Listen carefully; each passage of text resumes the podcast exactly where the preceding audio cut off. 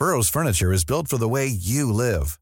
From ensuring easy assembly and disassembly to honoring highly requested new colors for their award-winning seating, they always have their customers in mind. Their modular seating is made out of durable materials to last and grow with you.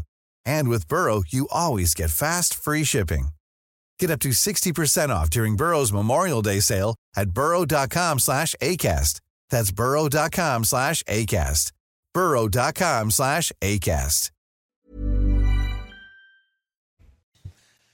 Vous regardez la matinale de CNews, merci d'être avec nous. À la une ce matin, 78 interpellations cette nuit dans toute la France. La situation a été globalement maîtrisée. Le récit de ce qui s'est passé avec Célia Barotte. L'enquête pour tentative d'assassinat après l'attaque de la maison du maire de l'Aïle-les-Roses. Il assure que malgré les violences contre sa femme et ses enfants, il ne la lâchera rien. Maureen Vidal est sur place. A tout de suite, Maureen. Emmanuel Macron veut, dit-on à l'Elysée, débuter un travail minutieux et de long terme pour comprendre en profondeur les causes des émeutes. Avec Florian Tardif, on verra ce que le président de la République n'a pas compris.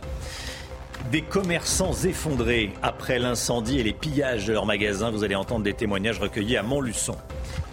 Et puis la police a-t-elle les moyens financiers de protéger les Français? Quels sont les moyens de la police? On verra ça avec Lomic Guillot. A tout de suite, Lomic. Sixième nuit consécutive de violence en France, même si, il faut le dire, la nuit dernière était plus calme que les précédentes. 45 000 policiers et gendarmes ont été déployés sur l'ensemble du territoire. Oui, Célia Barotte du service police-justice de CNews. Bonjour Célia, dites-nous quels sont les chiffres de la nuit.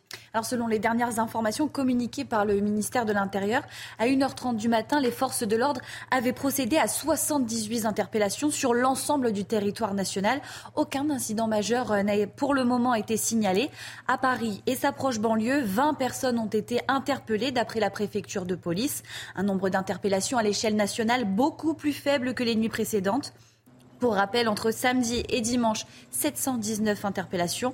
Dans la nuit de vendredi à samedi, 1311 interpellations. Pour rappel également, au cours de ces euh, cinq premières nuits d'émeutes jusqu'à dimanche matin, le ministère de l'Intérieur a comptabilisé quelques 5000 véhicules incendiés, 10 000 feux de poubelle, 1000 bâtiments brûlés ou dégradés. Et ces chiffres vont euh, sûrement évoluer au cours de la journée avec les retours région par région. Vous allez le suivre sur notre antenne. Et reste à savoir également, euh, Chana et Romain, le profil de, ces émeutiers Est-ce qu'il s'agit euh, toujours de jeunes euh, Éric Dupont-Moretti avait précisé euh, que 30% des interpellations et des émeutiers avaient moins de 18 ans. Merci beaucoup Célia. Une enquête ouverte pour tentative d'assassinat après l'attaque du domicile du maire de la Île-et-Rose dans le Val-de-Marne, une voiture bélier en feu qui a été lancée contre sa maison. Ce qui est important, c'est qu'il a pris la parole hier soir. Écoutez ce qu'il a dit. Il a évoqué sa peine, il a évoqué euh, sa peur, mais il ne lâchera rien. On est, on est très fatigué, on est exténué, on est, on est triste, on est en colère, on, est, euh, on, est, on a peur. Euh, et en même temps, on, on tient debout. Euh, juste en venant, euh, on m'annonçait que l'opération de ma femme s'était bien passée et qu'elle ne devrait pas tarder à, à se réveiller. Donc, euh, on prend chaque petite victoire, chaque petit bonheur euh, comme ils viennent. Et si je suis là ce soir, c'est parce que ma femme m'a dit on, on, ne lâchera pas. Comme le collègue maire tout à l'heure, il est hors de question qu'on soit des victimes. Il est hors de question qu'on abandonne. Parce que si c'est eux qui, si, si on cède à la peur, c'est eux qui auront gagné. Vous et avez il est hors de question qu'ils gagnent. Il est hors de question qu'il gagne. On ne lâchera rien. Il est d'une dignité et d'une force exemplaire, Vincent Jeanbrun, le maire Les Républicains de, euh, de la Île-et-Rose. On part tout de suite sur le terrain, retrouver Maureen Vidal devant le domicile du maire. Bonjour Maureen. Euh, rue totalement bouclée ce matin. Hein. Bonjour Romain. Oui, effectivement. Alors devant le domicile du maire de l'Aïle-les-Roses, Vincent Jeanbrun, ce matin, c'est retour au calme. Mais des voitures de police stationnent toujours évidemment à proximité de la maison et la rue est toujours bloquée pour éviter tout passage et accès au domicile. Alors pour le moment, la ville dort encore. Nous irons ensuite à la rencontre des habitants un petit peu plus tard dans la matinée. L'enquête ouverte pour tentative d'assassinat continue aujourd'hui. Le maire a déclaré ne pas douter qu'il s'agissait bien d'un acte volontaire et délibéré de s'en prendre à sa famille. Selon lui, je cite, il n'y a aucun doute sur le fait qu'il voulait brûler la maison face à la violence de cette attaque et à la montée des violences et des agressions sur les élus de la République. Un rassemblement aura lieu cet après-midi à 15h devant la mairie de la ville ici à l'Aïle-les-Roses en soutien au maire et à sa famille. Des rassemblements qui d'ailleurs auront lieu un petit peu partout sur le territoire aujourd'hui devant les mairies à partir de midi. Merci beaucoup Maureen Vidal. Maureen Vidal en direct de Rose avec Léo Marcheguet. Mobilisation de tous les maires de France. Aujourd'hui, à midi, l'appel a été lancé par David Lisnard, Chana. Hein. oui, président de l'Association des maires de France qui veut euh, soutenir les élus euh, pris pour cible par les émeutiers. Maires et citoyens sont donc invités à se rassembler sur le parvis de toutes les mairies de France. Voilà, il y a 7h30, on sera avec Philippe Pereira Poussos, maire socialiste de la Riche, c'est en Indre-et-Loire, c'est dans la banlieue de Tours. Il a été euh, visé par des violences. Il va témoigner ce matin dans, la matinale et on sera avec le maire de Montluçon à 8h30. Emmanuel Macron va recevoir les présidents de l'Assemblée nationale et du Sénat aujourd'hui. Hein. Oui, demain, le chef de l'État réunira les maires des plus euh, de 220 communes victimes d'exactions. L'Élysée fait également euh, savoir que le président souhaite débuter un travail minutieux et de plus long terme euh, pour comprendre en profondeur les raisons qui ont conduit à ces événements. Florian Tardif avec nous. Florian, Emmanuel Macron n'a pas compris ce qui se passait dans le pays? Oui, Emmanuel Macron, ou l'art de ne rien dire tout en le disant, Romain, puisque que faut-il comprendre derrière cette phrase? Le président souhaite débuter, je cite l'Élysée, un travail minutieux de plus long terme pour comprendre en profondeur les raisons qui ont conduit à ces événements. Il faut comprendre que le chef de l'État ne perçoit pas donc comment nous avons pu en arriver là, une façon disons-le très clairement, de se dédouaner politiquement, puisque ce sont bien les choix politiques qui ont été faits ces dernières années qui ont conduit à cette situation, des quartiers enclavés, des forces de l'ordre sous-équipées, une justice sous-dotée. Certes, il y a eu des avancées romains ces dernières années, c'est incontestable, en partie sous la présidence d'Emmanuel Macron, mais visiblement trop tard et trop peu. Merci beaucoup, Florian. Restez bien avec nous. Évidemment, ces derniers jours, les, commerçants ont fait les frais des émeutes et des, et des pillages. Énormément de commerçants effondré ce matin, d'avoir tout perdu.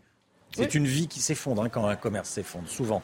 Oui, oui, c'est souvent le travail de toute une vie qui part en fumée. Témoignage ce matin d'un commerçant de Montluçon qui a vu son enseigne totalement incendiée. Mathilde Couvillard-Flornois. Entre les pillages et les incendies, des scènes de chaos à Montluçon dans l'Allier. Dans la nuit de samedi à dimanche, une quarantaine de jeunes ont vandalisé les commerces de la ville. Et parmi les enseignes touchées, celle de Jean-Christophe Vacher, directeur d'une agence d'aide à la personne. Elle a été entièrement brûlée. Le point de ralliement de, leur truc, c'était à côté de mon bureau. Ils ont cassé la vitrine et ils ont jeté une poubelle en feu à l'intérieur et le feu a pris et ça ça a carrément eh ben, détruit l'agence. Les ordinateurs ont brûlé, les archives ont brûlé. De son agence, il ne reste plus rien. Pour ce directeur, c'est toute une partie de sa vie partie en fumée en quelques minutes. Je suis dégoûté, quoi. C'est 15 ans de travail qui partent en fumée en deux minutes. Je suis fataliste, quoi, parce que la France, ça va de moins en moins bien. Hein. Là, nous, les petites villes de, province, on n'était pas impactés. Et maintenant, bah, on commence à être aussi. Donc, euh, c'est plus que les grandes villes. Maintenant, c'est tout le pays qui est, qui est à flot, et à sang. Un couvre-feu de 4 jours a été instauré par la municipalité depuis hier soir. Selon le ministère de l'économie, plus de 700 commerces ont été attaqués en France. Ces dernières nuits, de très nombreuses forces de police et de gendarmerie ont été mobilisées pour faire face aux émeutiers. 45 000 euh, policiers et gendarmes mobilisés euh, cette nuit à nouveau. Le Guillaume, nos forces de sécurité ont-elles les moyens financiers d'agir? Est-ce qu'elles ont les moyens Alors Romain, il y a deux chiffres en fait importants à, regarder. D'abord le nombre de policiers pour 1000 habitants en France. Là, on est plutôt dans la moyenne européenne. Nous avons en tout 280 000 forces de sécurité, dont environ 150 000 policiers et 100 000 gendarmes. Quand on regarde hein, par rapport à nos voisins, je le disais, on est plutôt dans la moyenne. Ça fait 4,4 forces de sécurité pour 1000 habitants, quand la moyenne est de 4,1. En revanche, du côté des moyens, là, nous sommes plutôt en dessous. Dans l'Union européenne, les administrations publiques consacrent en moyenne 3,8% de leurs ressources à l'ordre et à la sécurité. En France, c'est 1,7% du PIB qui est consacré à la police et à la gendarmerie. Résultat, on estime qu'en France, la police manque réellement de moyens un commissariat sur quatre serait euh, vétuste et la police manque d'équipement. Alors c'est vrai, depuis les attentats de 2015, il y a eu des progrès et des efforts. Les dépenses d'équipement ont augmenté de 181% entre 2012 et 2017 avec des équipements supplémentaires pour les policiers et même si nous avons et pourtant même si nous avons des unités euh, d'élite bien formées et correctement équipées au niveau de la base, les moyens restent encore trop souvent insuffisants. Merci beaucoup, euh, Lomi Guillot. Euh, L'Iran fait la leçon à la France, vous avez bien entendu, le ministère des Affaires étrangères. Iranien a pris la parole hier. il appelle le gouvernement français à mettre fin au traitement euh, violent de sa population et à faire preuve de retenue face aux émeutes, une façon de prendre sa revanche après les violentes répressions, souvenez-vous, qui ont fait rage en Iran après la mort de Massa Amini. Ce qui frappe évidemment ces dernières heures, c'est euh, l'attaque du domicile du maire de L'Aïle-les-Roses avec sa femme et ses deux enfants euh, à l'intérieur des, petits qui ont dû fuir par le jardin. Sa femme a été blessée, son tibia est cassé, elle a été opérée, ça s'est bien passé. Euh, son témoignage était extrêmement fort hier soir chez le confrère de la Une. Je voudrais qu'on réécoute cet extrait où il, il raconte l'attaque. Le véhicule était clairement dirigé pour venir percuter la façade de la maison et la véranda il, a été bloqué dans des escaliers en pierre qui sont assez larges, qui fait qu'ils n'ont pas pu avancer. Et en sortant, après avoir mis le feu à la voiture avec un accélérateur, ils ont pris des conteneurs de poubelles et ils en ont fait une espèce de chemin pour que les flammes puissent atteindre la véranda. Ils ont déplacé des, arbustes euh, pourtant bien verts euh, contre la véranda pour y mettre le feu. Enfin, il n'y a aucun doute sur le fait qu'ils voulaient brûler la maison. Voilà, tentative d'assassinat. Une enquête est ouverte. Et les auteurs de cette tentative d'assassinat devraient être retrouvés. En tout cas, les policiers les, les recherchent. Il est 6h10, tout de suite le sport. L'aventure s'arrête là pour les Bleuets. On en parle. Vous regardez votre programme avec la machine à café, Groupe Intuition.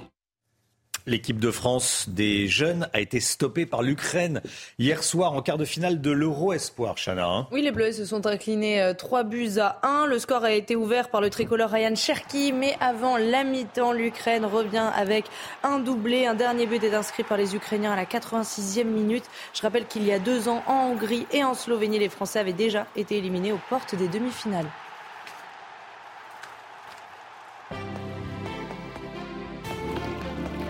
Vous avez suivi votre programme avec la machine à café, Groupe Intuition. Restez bien avec nous. De nombreux bus et tramways ont été incendiés ces derniers jours. Comment mieux les protéger? Peut-on sécuriser et préserver les transports en commun? On verra ça avec Pierre Chasseret dans un instant. À tout de suite. C'est News, il est 6h14. Merci d'être avec nous. Tout d'abord, le point sur l'info. Tout ce qu'il faut savoir ce matin avec Chana Housteau. On ne lâchera pas et il est hors de question qu'il gagne. Ce sont les mots prononcés par Vincent Jeanbrun hier soir, le maire de l'Aïle-les-Roses, après l'attaque de son domicile. Une enquête a été ouverte pour tentative d'assassinat. Je rappelle qu'une voiture bélier en feu a été lancée contre la maison de l'élu et que son épouse a été blessée en tentant de prendre la fuite. Emmanuel Macron va recevoir les présidents de l'Assemblée nationale et du Sénat aujourd'hui. Demain, le chef de l'État réunira les maires des plus de 220 communes victimes d'exactions. Le président de la République veut débuter un travail minutieux pour comprendre comment on a pu en arriver là. Emmanuel Macron présidera une nouvelle réunion avec ses ministres dans les 48 heures pour faire un nouveau point de situation. Et puis Twitter limite temporairement la lecture de tweets, annonce faite par Elon Musk le week-end dernier. L'objectif est d'empêcher certaines organisations de recueillir des quantités massives de données qui servent ensuite à développer des modèles d'intelligence artificielle. Alors concrètement, le nombre de messages est restreint à 10 000 par jour pour les comptes vérifiés, à 1000 pour les utilisateurs non vérifiés et à 500 pour les nouveaux comptes non vérifiés. De nombreux moyens de transport en commun ont été incendiés un peu partout en France. Pierre Chasseret est avec nous. Euh, il y a eu 12 euh, bus au dépôt euh, annexe d'Aubervilliers, un bus scolaire incendié à Plougastel. La liste est longue. Hein. Oui, oui, et je voudrais qu'on voit les images, parce que les images sont impressionnantes et elles aident à comprendre ce que, ce que l'on pourrait faire pour essayer de sécuriser justement ces transports en commun. Là, on est du côté d'Aubervilliers, vous voyez, avec les 12 bus qui ont été incendiés. Prix moyen d'un bus entre 200 000 et 500 000 euros. 12 bus. Je vous laisse imaginer la facture on est à peu près entre 3 et 5 millions d'euros. Ça, c'est le bilan. Un bus scolaire incendié à Plougastel, parce qu'on n'est pas que dans les très grandes villes. On part aussi sur un bus médical, d'une opération médicale. Celui de l'opération Le Cœur des Femmes à Bobigny. Un bus à Dijon aussi. Et puis du côté de Vénissieux, euh, un tramway cette fois-ci, qui a été attaqué, ainsi que du côté de Reims un bus et l'image est très marquante, Romain, parce qu'on voit cette fois-ci du côté de Reims, eh bien, que le bus est attaqué pendant son service. Et là, véritablement, quand on regarde toutes ces images, oui, il y a un point commun. Comment et surtout peut-on sécuriser et préserver les transports en commun? Le point commun, Romain, c'est qu'on est la nuit. Sur ces attaques, la plupart, on est la nuit. La réponse qui a été apportée par la région Île-de-France, par sa présidente euh, Valérie Pécresse, a été de mettre un stop à partir de 21h sur les transports en commun. À Lille, Tours ou Clermont-Ferrand, les transports ont aussi été mis à l'arrêt. À Amiens, certains, quartiers nord euh, n'étaient volontairement plus desservis. Le seul moyen de sécuriser, il n'y en aura pas 50. Il va falloir faire rentrer les bus au dépôt. Vous vous souvenez les premières images, celle-ci, celle d'Aubervilliers on pourrait penser qu'on est au niveau du dépôt d'Aubervilliers. Non, on est à l'annexe du dépôt d'Aubervilliers, là où on a accès par l'extérieur. Donc, puisqu'on ne pourra pas, de toute façon, mettre des forces de l'ordre devant chaque dépôt de bus ou dépôt annexe, le seul moyen, c'est comme pour les automobilistes, c'est d'avoir un garage. Donc dans ces cas-là, il faudra faire rentrer les transports en commun. Oui, c'est un choix politique qui est dur à assumer parce qu'il est contraignant pour beaucoup de Français qui ont besoin des transports en commun en dehors de ces horaires euh, et notamment sur les horaires de nuit. Mais il va falloir l'assumer parce que sinon, c'est des millions d'euros qui sont dépensés par le contribuable dans toutes les villes et par tous les Français. Merci beaucoup Pierre. Chana, les, émeutes en France font parler le, monde entier. Hein. Et on rejoint tout de suite, euh, bien, sûr, on rejoint tout de suite notre correspondante aux États-Unis, Elisabeth Guedel, en direct de New York. Elisabeth, que disent les médias américains ce matin? Écoutez, les Américains commencent à réaliser que la crise actuelle en France est peut-être plus profonde qu'ils ne le pensaient, en tout cas plus profonde que celle qu'ils ont vue, euh, notamment lors des manifestations contre les réformes du gouvernement, contre la réforme des retraites. Et le point qui revient le plus dans les médias américains, c'est la division de la société française. Hein. Le euh, New York Times en parle depuis plusieurs jours, une société divisée entre ceux qui se euh, sentent laissés pour compte dans les banlieues, dans les quartiers défavorisés, victimes de discrimination, victimes euh, du chômage, et puis l'autre France, hein, ceux qui voudraient une application plus ferme de la loi et euh, de, de, de l'ordre en général. Euh, le Wall Street Journal, comme la presse conservatrice également, pense que derrière ces émeutes euh, actuelles en France, il y a des années de colère contre la police, le comportement de la police, la colère contre, donc de la part de ces gens qui se sentent laissés pour compte. Avec une grande question, comment Emmanuel Macron va sortir la France de cette crise? C'est un nouveau défi pour le chef de l'État français qui sort affaibli, hein, c'est ce qui ressort ici aux États-Unis, affaibli, lui qui avait des grandes ambitions sur la scène européenne et plus largement sur la scène internationale. Elisabeth Guedel, merci beaucoup Elisabeth. 6h20. Merci d'être avec nous. On va continuer à parler de ces émeutes. À combien vont s'élever les dégâts, les dégâts commis par les, les, émeutiers? Puis on parlera également de la responsabilité des parents. Qui va payer? Tiens, qui va payer? Est-ce qu'on peut faire payer les parents? Ou est-ce qu'on peut faire payer les émeutiers quand on en a, a, en attrape un qui est en train de voler? Est-ce qu'il peut rembourser, payer, euh, rembourser, payer ce qu'il a cassé, dédommager? Ça, ça sera à 6h45. Dans un instant, à combien vont s'élever les dégâts? Avec le Midi. On verra ça. Restez bien avec nous, à tout de suite. Rendez-vous avec Pascal Pro dans l'heure des pros, du lundi au vendredi de 9h à 10h30. C'est News 6h23. L'écho, l'économie, tout de suite. À combien vont se monter les dégâts des émeutes? On en parle. Vivez un moment d'émotion devant votre programme avec XXL Maison, mobilier design et décoration. Alors que les euh, dégâts semblent avoir été moins importants euh, cette nuit, a-t-on déjà, le Guillaume, une idée du montant des dégâts depuis le début des émeutes? Ce qu'on sait, Romain, en tout cas, c'est que la situation est totalement inédite par son euh, ampleur et par le nombre de bâtiments et de commerces dégradés. Si on commence par les bâtiments publics, en seulement quelques jours, 220 communes ont été touchées par les violences, plus de 70 mairies ont été dégradées et incendiées, mais on n'a pas pour l'instant de chiffrage hein, du coût de ces dégradations. Plusieurs médiathèques et bibliothèques ont aussi été incendiées. Là, on peut déjà donner un chiffre. Hein. Le coût de la rénovation de la bibliothèque Alcazar de Marseille, c'était 64 millions d'euros. 64 millions d'euros partie en fumée. Il y a aussi une quantité importante de mobilier urbain détruit, évidemment, qu'il faudra remplacer avec l'argent des impôts. Des bus, des tramways, on en parlait tout à l'heure avec euh, Pierre Chasseret, des véhicules de la police municipale ou nationale. Bref, pendant les émeutes de 2005, les dégâts sur les bâtiments avaient été de 159 millions d'euros, 223 millions pendant les Gilets jaunes. Là, depuis cinq jours, les ordres de grandeur semblent déjà bien plus importants.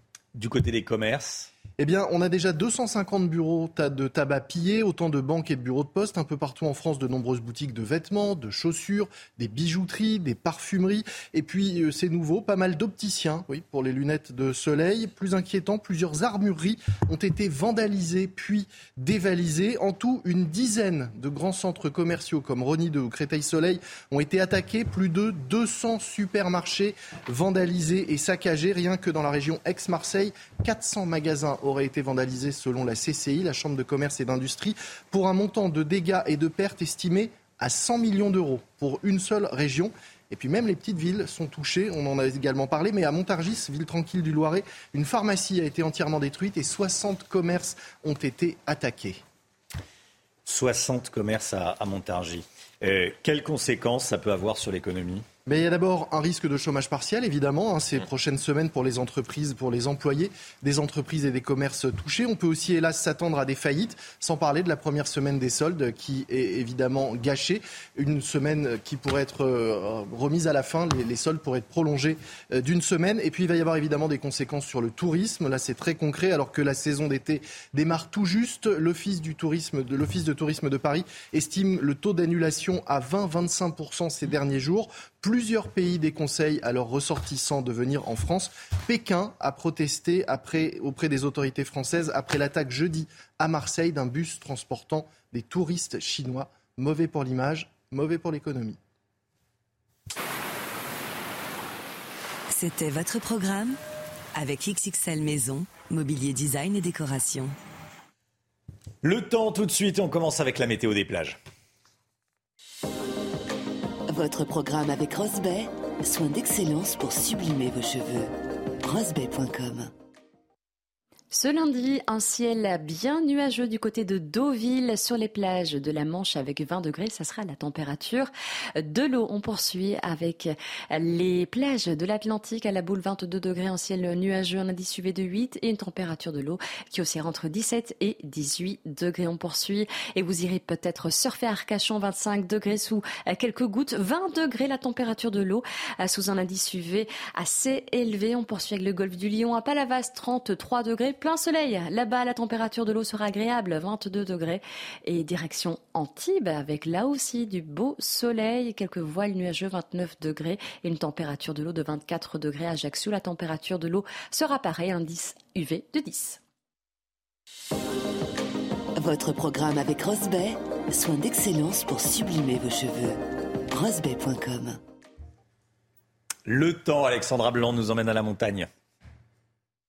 Regardez votre météo avec Samsonite Proxys. Légère, résistante, durable. Une nouvelle génération de bagages. Alexandra, vous avez de belles images à nous montrer qui nous viennent d'Arèche-Beaufort en Savoie où une course avait lieu ce week-end. Oui, en effet, ça vaut le coup d'œil, mon cher Romain, avec au programme des conditions météo plutôt agréables pour euh, cette course, huitième édition, avec au programme un temps sec et ensoleillé et des températures à peu près conformes au, normal de saison. Il ne faisait pas trop chaud, en tout cas. Les images sont splendides, ça donne envie d'aller euh, faire quelques randonnées du côté d'Arèche-Beaufort. Alors au programme aujourd'hui, un temps assez mitigé, c'est vrai que le début de semaine s'annonce assez nuageux, avec euh, localement un temps assez brumeux ce matin entre les Charentes et le nord-est. On retrouve également un temps très nuageux en allant vers le sud-ouest. Alternance de nuages et d'éclaircies sur le nord et puis toujours du plein soleil dans le sud, ciel parfaitement dégagé avec néanmoins le maintien du vent dans l'après-midi de plus en plus de soleil sur les régions du nord. On va néanmoins conserver une belle bande nuageuse entre les Charentes et euh, le nord-est. On ne verra pas beaucoup de soleil, notamment à Metz ou encore à Strasbourg. Toujours quelques orages en montagne au pied des Pyrénées, puis maintien du vent également en Méditerranée, toujours du Mistral en basse vallée du Rhône. Côté température, température plutôt douce ce matin, 16 à Paris, 16 degrés pour le Pays Basque. Et dans l'après-midi, les températures sont à peu près conformes au normal de saison. Pas de chaleur excessive, avec localement 25 à Paris, 24 degrés pour le Pays Basque. Aurez 32 degrés à Marseille et 27 degrés à Lyon. La suite du programme, conditions météo relativement mitigées pour les journées de mardi et de mercredi avant le retour de l'anticyclone prévu jeudi. attention, le week-end qui arrive s'annonce tropical. Vous allez avoir chaud, très chaud pour le début des vacances scolaires. C'était votre météo avec Samsonite Proxys. Légère, résistante, durable. Une nouvelle génération de bagages. Merci d'être avec nous, merci d'avoir choisi CNews pour démarrer cette journée. Vous regardez la matinale. Où en est l'enquête pour tentative d'assassinat après la tentative d'incendie de la maison de Vincent Jeanbrun, le maire de La les roses On fera un point enquête avec Célia Barotte, le maire de La les roses qui lance un appel à tous les Français. Vous allez l'entendre. Faut-il que les parents de pilleurs mineurs remboursent les commerçants et payent les dégâts de leurs enfants? Que dit la loi? On sera avec un avocat à 6h45. Le garde des Sceaux promet qu'on va retrouver les auteurs de vidéos qui ont filmé des violences sur les réseaux sociaux, notamment sur Snapchat. On va voir comment c'est possible. Est-ce que LFI, la France insoumise, est définitivement décrédibilisée après les déclarations sur les émeutes? On verra ça avec Florian Tardif édito, 6h50. On ne lâchera pas. Il est hors de question qu'il gagne. Ce sont les mots prononcés par Vincent Jeanbrun hier soir, le maire de La rose après l'attaque de son domicile. Une enquête a été ouverte pour tentative d'assassinat. Je rappelle qu'une voiture bélier en feu a été lancée contre la maison euh, de l'élu. Vincent Jeanbrun a pris la parole chez nos confrères euh, de TF1. Écoutez, il appelle à un sursaut citoyen. Et je me permets de, de lancer une forme d'appel à votre micro parce que euh, ma femme en pleurs hier soir euh, à l'hôpital me disait c'est tellement injuste ce qui nous est arrivé. À un moment donné, il faut le seul moyen que ce soit moins injuste, moins douloureux, c'est que ça fasse sens, que ce soit utile, qu'il y, ait un sursaut quelque part. C'est parce que si notre malheur sert à améliorer la situation, alors, alors ce sera un peu moins douloureux. Et donc je dis à votre antenne, on a tous un morceau de République en soi. Le président de la République, il ne peut pas faire tout seul. Les ministres non plus. Le maire, il ne peut pas dans sa commune tout faire tout seul. Chaque citoyen a sa responsabilité et peut faire un petit quelque chose. Chacun prend sa part. Et si chacun prend sa part, alors la République se renforce. Célia Barotte, où en est euh, l'enquête? Après l'incendie de sa maison Eh bien, l'enquête démarre tout juste. Le procureur euh, de Créteil a indiqué qu'une enquête donc, est ouverte pour tentative d'assassinat et elle a été confiée au service départemental de la police judiciaire. Désormais, euh, des agents euh, doivent procéder à des constatations au domicile du maire. D'après le procureur de la République, l'intention des auteurs était bel et bien de brûler le pavillon. Le magistrat a expliqué que les premières constatations laisse présumer que le véhicule a été lancé dans cette intention de brûler le domicile dans lequel euh, se trouvaient la femme et les deux enfants du maire. Un accélérant d'incendie a même été retrouvé sur place dans une bouteille de soda. Et d'après euh, les premières constatations, le pire a été évité car le véhicule euh, en feu a été stoppé avant d'atteindre la véranda. Les flammes ont atteint le portail d'entrée et le véhicule de la famille. Vous l'avez suivi hier sur CNews un véhicule qui a été euh, euh, dégagé euh, de, la maison. Les assaillants n'ont pas réussi à pénétrer dans le domicile et pour le moment, dans cette affaire, aucune interpellation n'a été annoncée. Célia, quelles sont les dernières nouvelles de l'état de santé de la femme du maire des enfants du maire Alors globalement, euh, c'est toute la famille euh, euh Jean Brun qui a été euh, touchée. monsieur le maire hier chez nos confrères de TF1 a expliqué on est fatigué, triste, en colère car déjà avant ce drame, ils avaient été menacés. Alors les deux enfants du couple âgés de 5 et 7 ans sont très très choqués. Ils ont été pris en charge par les secours. La maman, euh, la mère de famille, a été euh, blessée au tibia et hospitalisée. Pour l'instant, les nouvelles sont très rassurantes, mais il va leur falloir euh, beaucoup de temps pour, pour passer au-dessus de, de ce drame. Merci Célia. Un dispositif, écoutez bien, destiné à provoquer un feu a été retrouvé au domicile d'un maire. Ça s'est passé hier matin dans une petite ville du Rhône, à Charlis, au sud de Lyon. Hein. Alors une plainte a été déposée, mais heureusement aucune victime n'est à déplorer. L'élu est sous le choc, mais ne compte pas baisser les bras face à ces menaces. Et puis la responsabilité des parents est mise en cause par la classe politique. 30%, je le rappelle, des émeutiers interpellés sont mineurs selon euh, Éric Dupont-Moretti qui a rappelé que les parents pouvaient être poursuivis pour défaillance dans l'éducation de l'enfant. Eh oui. Alors ce matin, on se demande, est-ce que les parents doivent payer pour les actes de leurs enfants. Écoutez ce qu'en disait Jordan Bardella, le président du Rassemblement national, qui était hier soir l'invité de Punchline. Moi, je pense qu'il faut euh, mettre fin à l'excuse de minorité. Parce que je l'ai vu au commissariat de Montargis, une grande partie des interpellés sont des mineurs et bien souvent ils sont poussés en première ligne par les grands frères parce que les grands frères eux-mêmes, notamment dans les affaires de trafic de drogue, savent pertinemment que les mineurs ne risquent rien. Deux choses. La première, c'est qu'il faut responsabiliser les parents. Où sont les parents? Quand vous avez des gamins de 13, 14, 15 ans qui sont en bas des cités, qui sont en bas des blocs, qui euh, s'en prennent aux policiers, qui ont des cocktails Molotov entre les mains, où sont les parents? Donc je pense qu'il faut sanctionner les parents. Il n'y a pas besoin de faire voter une nouvelle loi. Les dispositifs légaux existent déjà dans le code pénal. Alors justement, on sera avec un avocat, en direct avec un avocat à 6h45. Restez bien avec nous euh, si vous le pouvez.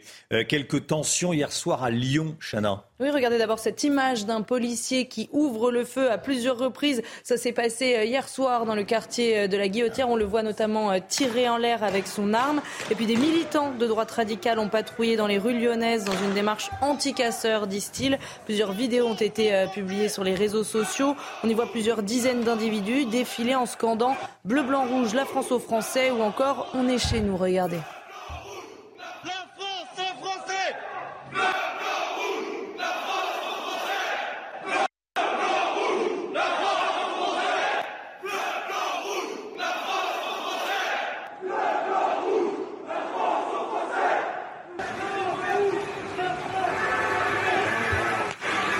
C'était à Lyon hier soir. De jeunes pilleurs présumés jugés à Grenoble. Ils étaient une trentaine hier à se présenter en comparution immédiate euh, au tribunal correctionnel de la ville. Oui, principalement des hommes de moins de 30 ans. Ils ont été jugés euh, pour vol en réunion et tentative de vol en réunion. Alors, Célia Barotte, quelles peines ont été euh, requises par le procureur?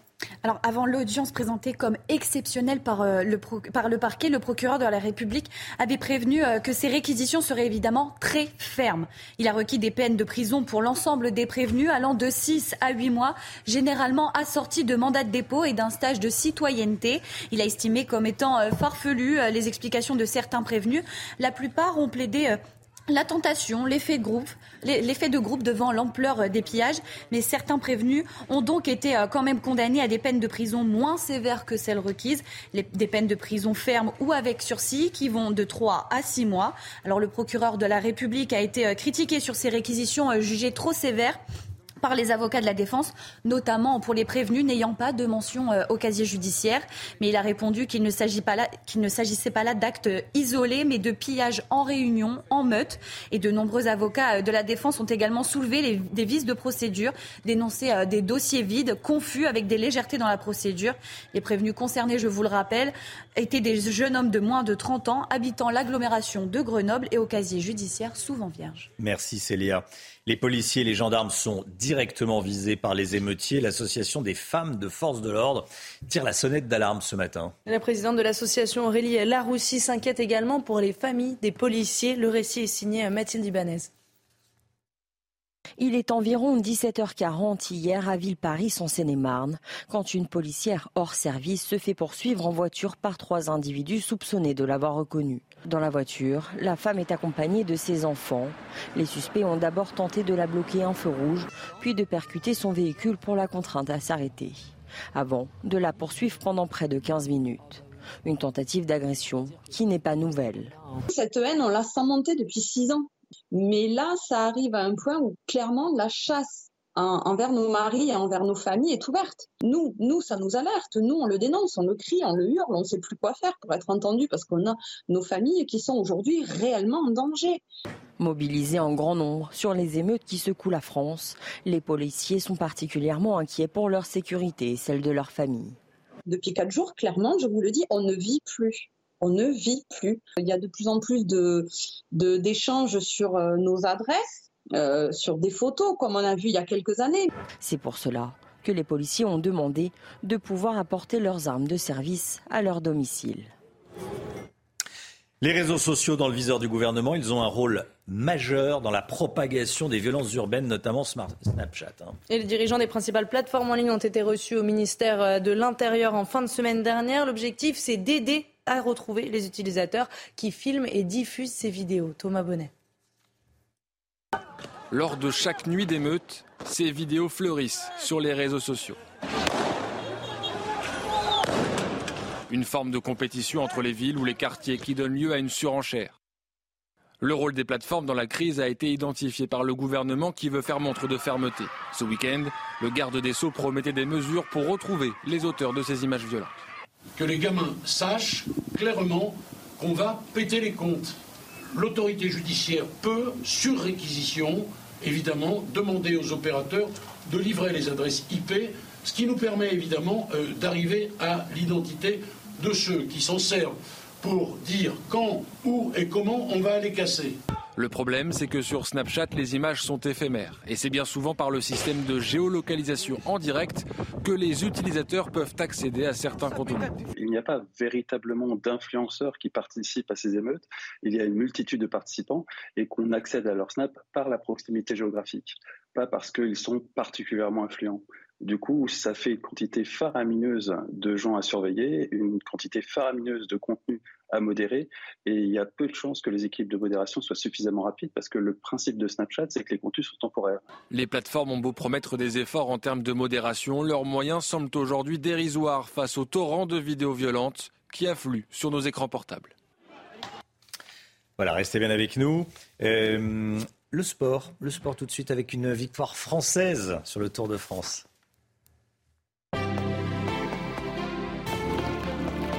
Vous regardez votre programme avec la machine à café, Groupe Intuition. Le Tour de France avec la victoire du Français Victor Lafay sur la deuxième étape du Tour. Et le coureur de Cofidis s'est imposé à Saint-Sébastien hier à la Flamme Rouge, le dernier kilomètre de l'étape. Présent à l'avant dans un groupe d'une vingtaine de coureurs, le Lyonnais de 27 ans fait un coup du kilomètre, coiffant au poteau les favoris et le maillot jaune Adam Yates. Il permet ainsi à son équipe de renouer avec la victoire sur le Tour de France après 15 ans.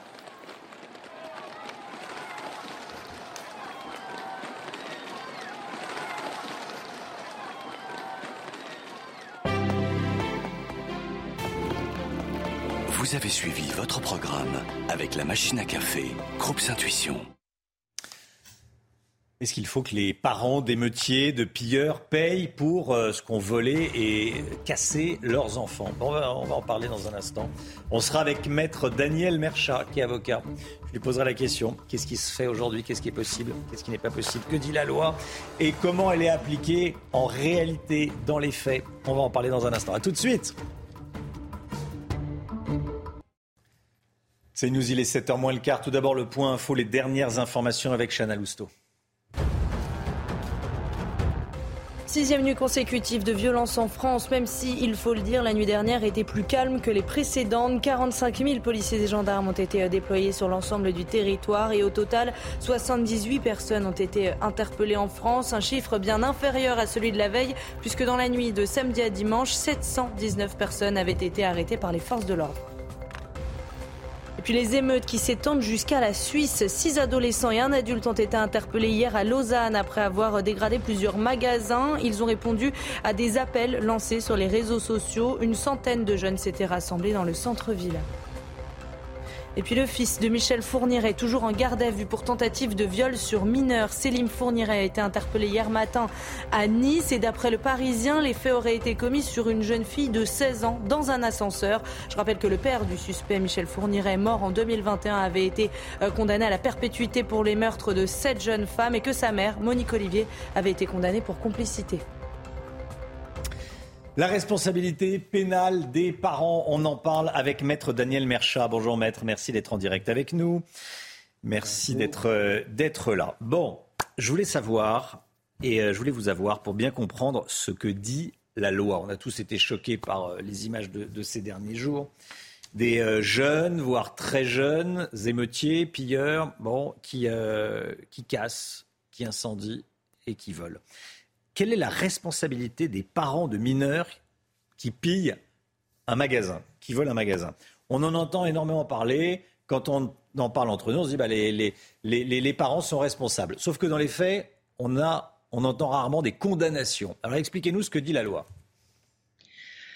Bonjour. Alors la loi euh, date de 1946. C'est sans doute pour cela que notre garde des sceaux euh, ne la connaît pas parce qu'il n'était pas né. Euh, ce qui fait que le principe est extrêmement simple. C'est l'irresponsabilité pénale des mineurs de 13 ans. Donc jusqu'à 13 ans, il n'y a pas de responsabilité pénale. Et de 13 à 18 ans, il y a une responsabilité pénale atténuée. Et on distingue de 13 à 16 ans et de 16 à 18 ans. Maintenant, pour l'essentiel de votre question, qui concerne la responsabilité civile, c'est-à-dire la réparation des dommages. Il y a une donnée euh, extrêmement simple, comme ce sont des mineurs, la responsabilité incombe aux parents. C'est très simple. Il n'y a pas de responsabilité civile des mineurs, puisque par définition, ils sont mineurs. Donc, la réparation incombe forcément aux parents. Et donc, il y a là une deuxième difficulté majeure, c'est que les mineurs étant par définition euh, insolvables, ce sont théoriquement et juridiquement les parents qui doivent réparer les dommages euh, provoqués par leurs enfants. Mais euh, point n'est besoin d'être spécialiste des banlieues pour savoir que sur les personnes interpellées, le tiers de mineurs qui a été interpellé, nous savons très bien qu'il y a à peu près la moitié de familles monoparentales et euh, comme ce sont des banlieues plutôt euh, considérées comme telles défavorisées, les parents sont insolvables. Et donc la réparation pour les victimes revient à la charge d'une institution qui s'appelle le Fonds de garantie des victimes d'infractions. Donc c'est la, la collectivité qui paye pour les, euh, pour les pilleurs. On ne peut pas imaginer, parce que moi je veux bien un solvable, euh, mais on ne peut pas imaginer quelqu'un qui a un gamin de 15 ans qui a volé une paire de baskets, euh, un pillard quoi, qui a volé une paire de baskets, bah, il rembourse sa paire de baskets, ça coûte 100 euros. Bah, il la paye peut-être en, sur, en trois mois, mais au moins il la paye, il la rembourse. C'est, ça c'est impossible. Alors, tout est, tout est possible, sauf que... Sauf que dans les faits, pas, ça ne se fait pas. Voilà, sauf que dans les faits, cela supposerait un accord entre la victime et les parents du voleur, mais là, on n'est plus, nous ne sommes plus euh, dans une procédure judiciaire, nous sommes dans une procédure amiable.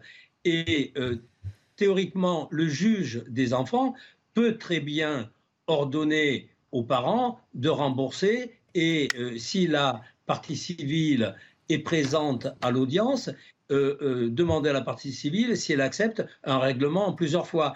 Mais cette décision de remboursement et d'indemnisation éventuellement en plusieurs fois, si c'est devant le juge des enfants, il faut effectivement que la victime soit là et qu'elle soit d'accord. Je voudrais ajouter une, observation ben, qui est bon marginale, mais pas tant que ça. C'est que les mineurs ne sont pas jugés en comparaison immédiate comme les majeurs le jugement des mineurs se fait toujours en deux fois et ça a une importance pour l'indemnisation. Hmm. Dans un premier temps, le mineur est déclaré responsable ou coupable et dans un deuxième temps, il est jugé avec une, peine, disons, de, de, une sanction et éventuellement la réparation civile. Mais ça se fait toujours en deux temps. Oui. Bon, la question des réparations, ceci dit, euh, se pose également pour les majeurs. Hein. Quand on a 18 ans et demi qu'on va voler, on peut lui demander, exiger qu'il euh, rembourse la, paire de chaussures ou qu'il répare le magasin, qu'il paye également euh, une, partie des qu'il paye une partie des travaux. Je voulais vous entendre également, maître, sur le sondage qu'on révèle sur CNews. 69% des Français sont favorables à la suspension de l'excuse de minorité pour les participants des, des émeutes. Quel est votre commentaire et qu'est-ce que ça changerait très concrètement? Alors, concrètement, euh, cela euh, supposerait que le Parlement soit saisi d'une modification de la loi. Ça, c'est la, priorité.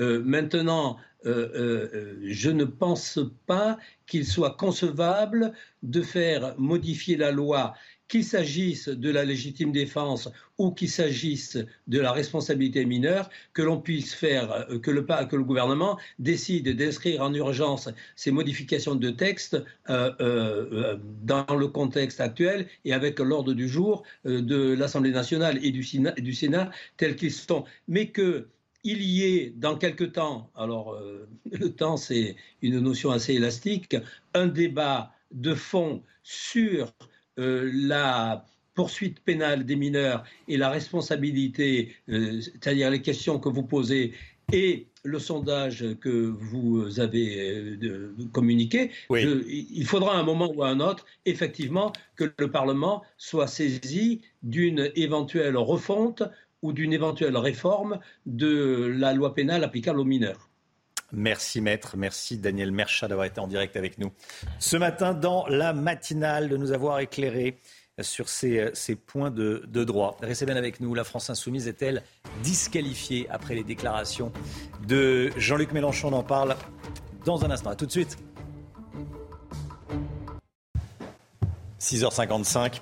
On va parler euh, de la France insoumise, qui n'appelle pas au calme, qui l'assume, Jean-Luc Mélenchon, qui persiste et signe, et qui estime aujourd'hui que le rôle d'un homme politique, ce n'est pas d'appeler au calme, je cite, mais d'essayer d'arriver au calme.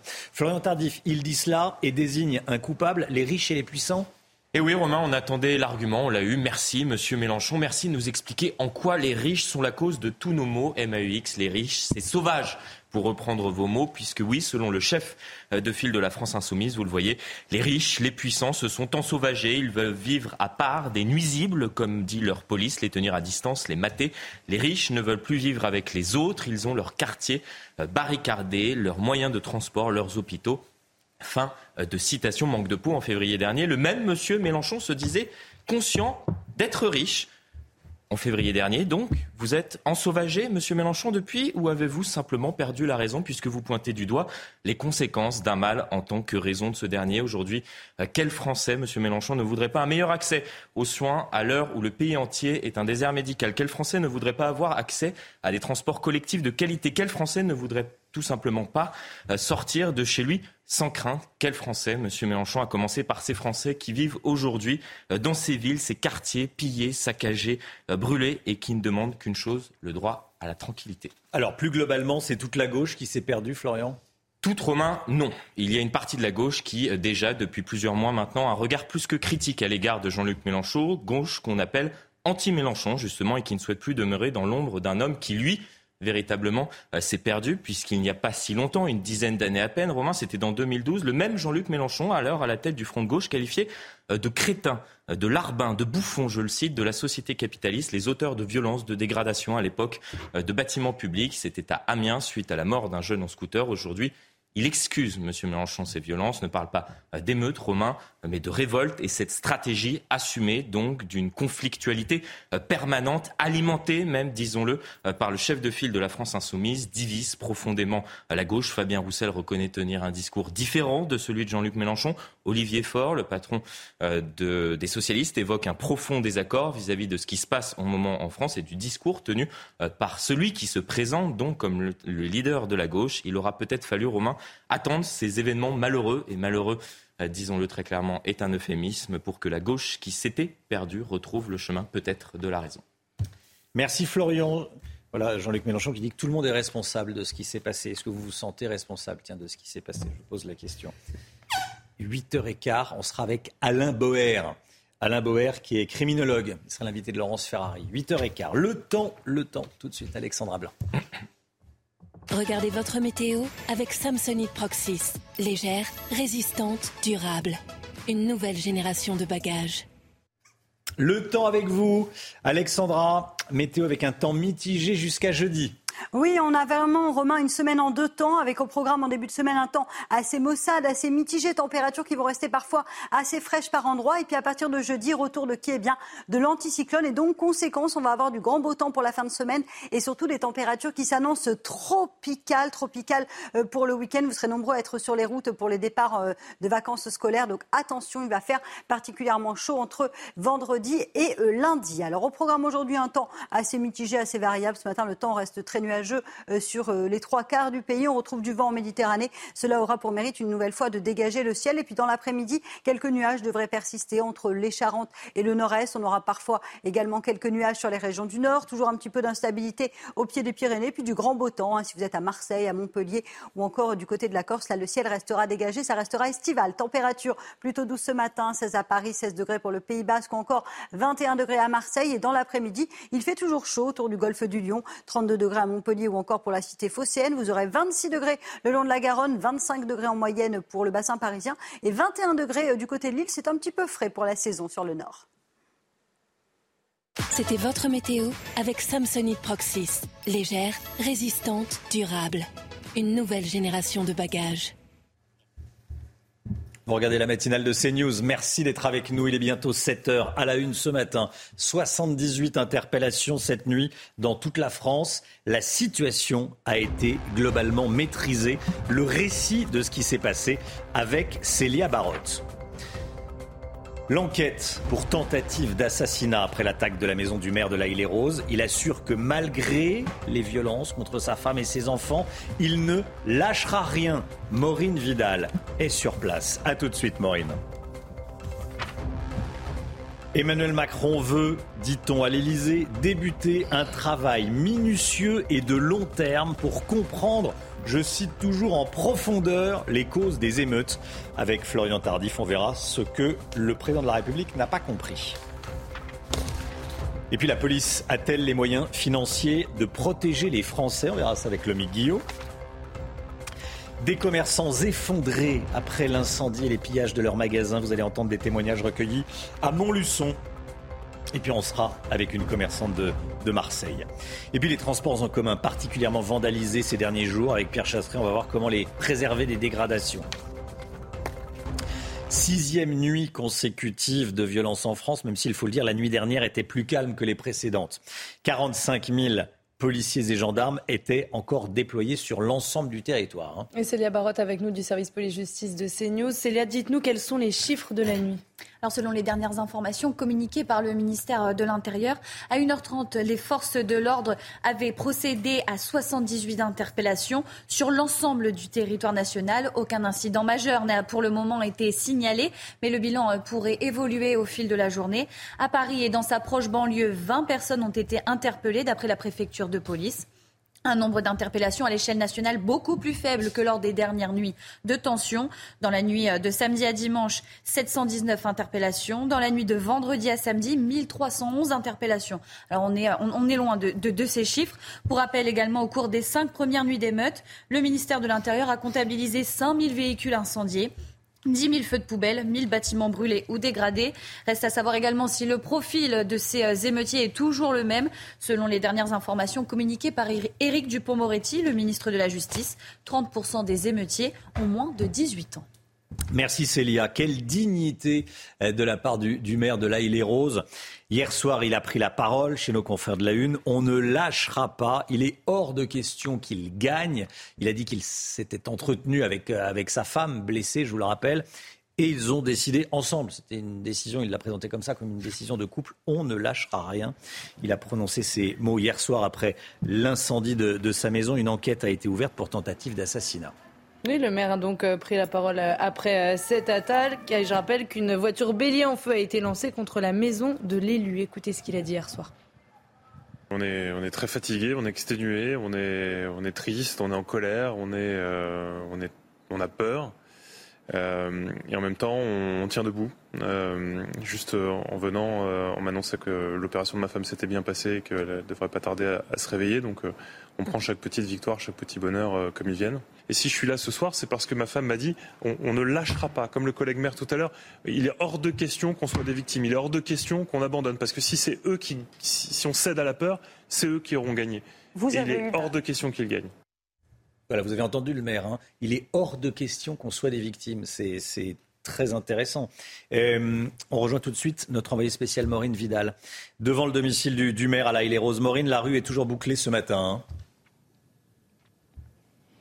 Exactement, euh, Romain, devant le domicile du maire de l'Aïle-les-Roses, Vincent Jeanbrun, ce matin, euh, c'est retour au calme, mais tout de même, des voitures de police stationnent toujours à proximité euh, de la maison et la rue, effectivement, est bloquée pour éviter tout accès au domicile. Alors, très peu de passages pour le moment. Nous irons ensuite à la rencontre des habitants de la ville. L'enquête ouverte pour tentative d'assassinat continue aujourd'hui. Le maire a déclaré ne pas douter qu'il s'agissait bien d'un acte volontaire et délibéré de s'en prendre à sa famille. Selon lui, je cite, il n'y a aucun doute sur le fait qu'il voulait brûler la maison. Alors face à de telles violences et à la montée euh, des violences envers euh, les élus de la République cet après-midi, à 15h devant euh, ici la mairie de l'Aille-les-Roses, de nombreuses personnes vont se réunir en soutien au maire et évidemment à sa famille. Des rassemblements qui d'ailleurs ont lieu un petit peu partout sur le territoire des midis aujourd'hui.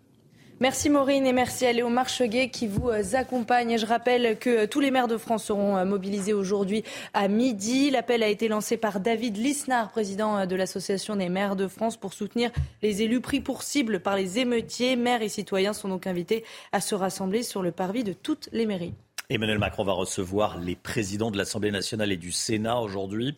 Demain, le chef de l'État réunira les maires des plus de 220 communes victimes d'exactions de violence. L'Élysée qui fait également savoir que le président souhaite, je cite, débuter un travail minutieux et de plus long terme pour comprendre en profondeur les raisons qui ont conduit à ces événements. Florent Tardif, qu'est-ce que le président de la République n'a pas compris? Oui, Emmanuel Macron ou l'art de ne rien dire, Romain, sans le dire, puisque que faut-il comprendre derrière cette phrase? Le président souhaite débuter, je le cite, un travail minutieux de plus long terme pour comprendre en profondeur les raisons qui ont conduit donc à ces événements. Il faut comprendre que le chef de l'État ne perçoit pas donc comment nous avons pu en arriver là, une façon euh, de se dédouaner politiquement, disons-le très clairement, Romain, puisque ce sont les choix politiques faits ces dernières années euh, qui ont conduit aujourd'hui à cette situation euh, des quartiers enclavés, des forces de l'ordre sous-équipées, une justice sous-dotée, certes. Il y a eu des avancées ces dernières années, c'est incontestable, en partie sous la présidence d'Emmanuel Macron, mais visiblement trop peu et trop tard.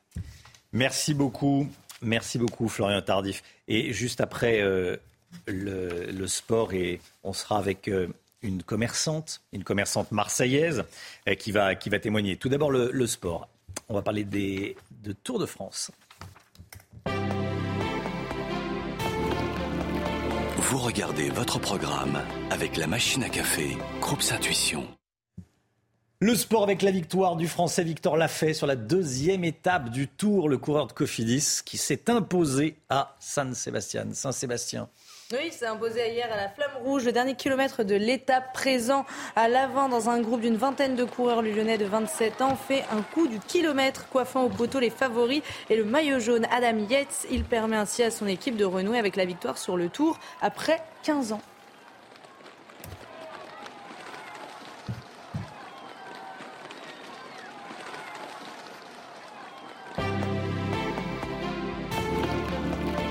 Vous avez suivi votre programme avec la machine à café, Groupe Intuition. Restez bien avec nous dans un instant un témoignage, le témoignage de la gérante du tabac La Tabatière à Marseille qui a été pillée, qui a été attaquée. Elle sera avec nous. À tout de suite.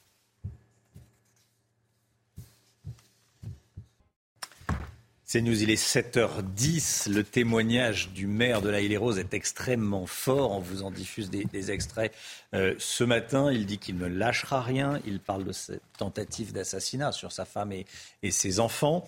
Et il raconte, il a raconté euh, hier soir euh, la nuit de l'attaque. Écoutez. Le véhicule était clairement dirigé pour venir percuter la façade de la maison et, la véranda. Il, il, a été bloqué dans des escaliers en pierre qui sont assez larges, qui fait qu'ils n'ont pas pu avancer.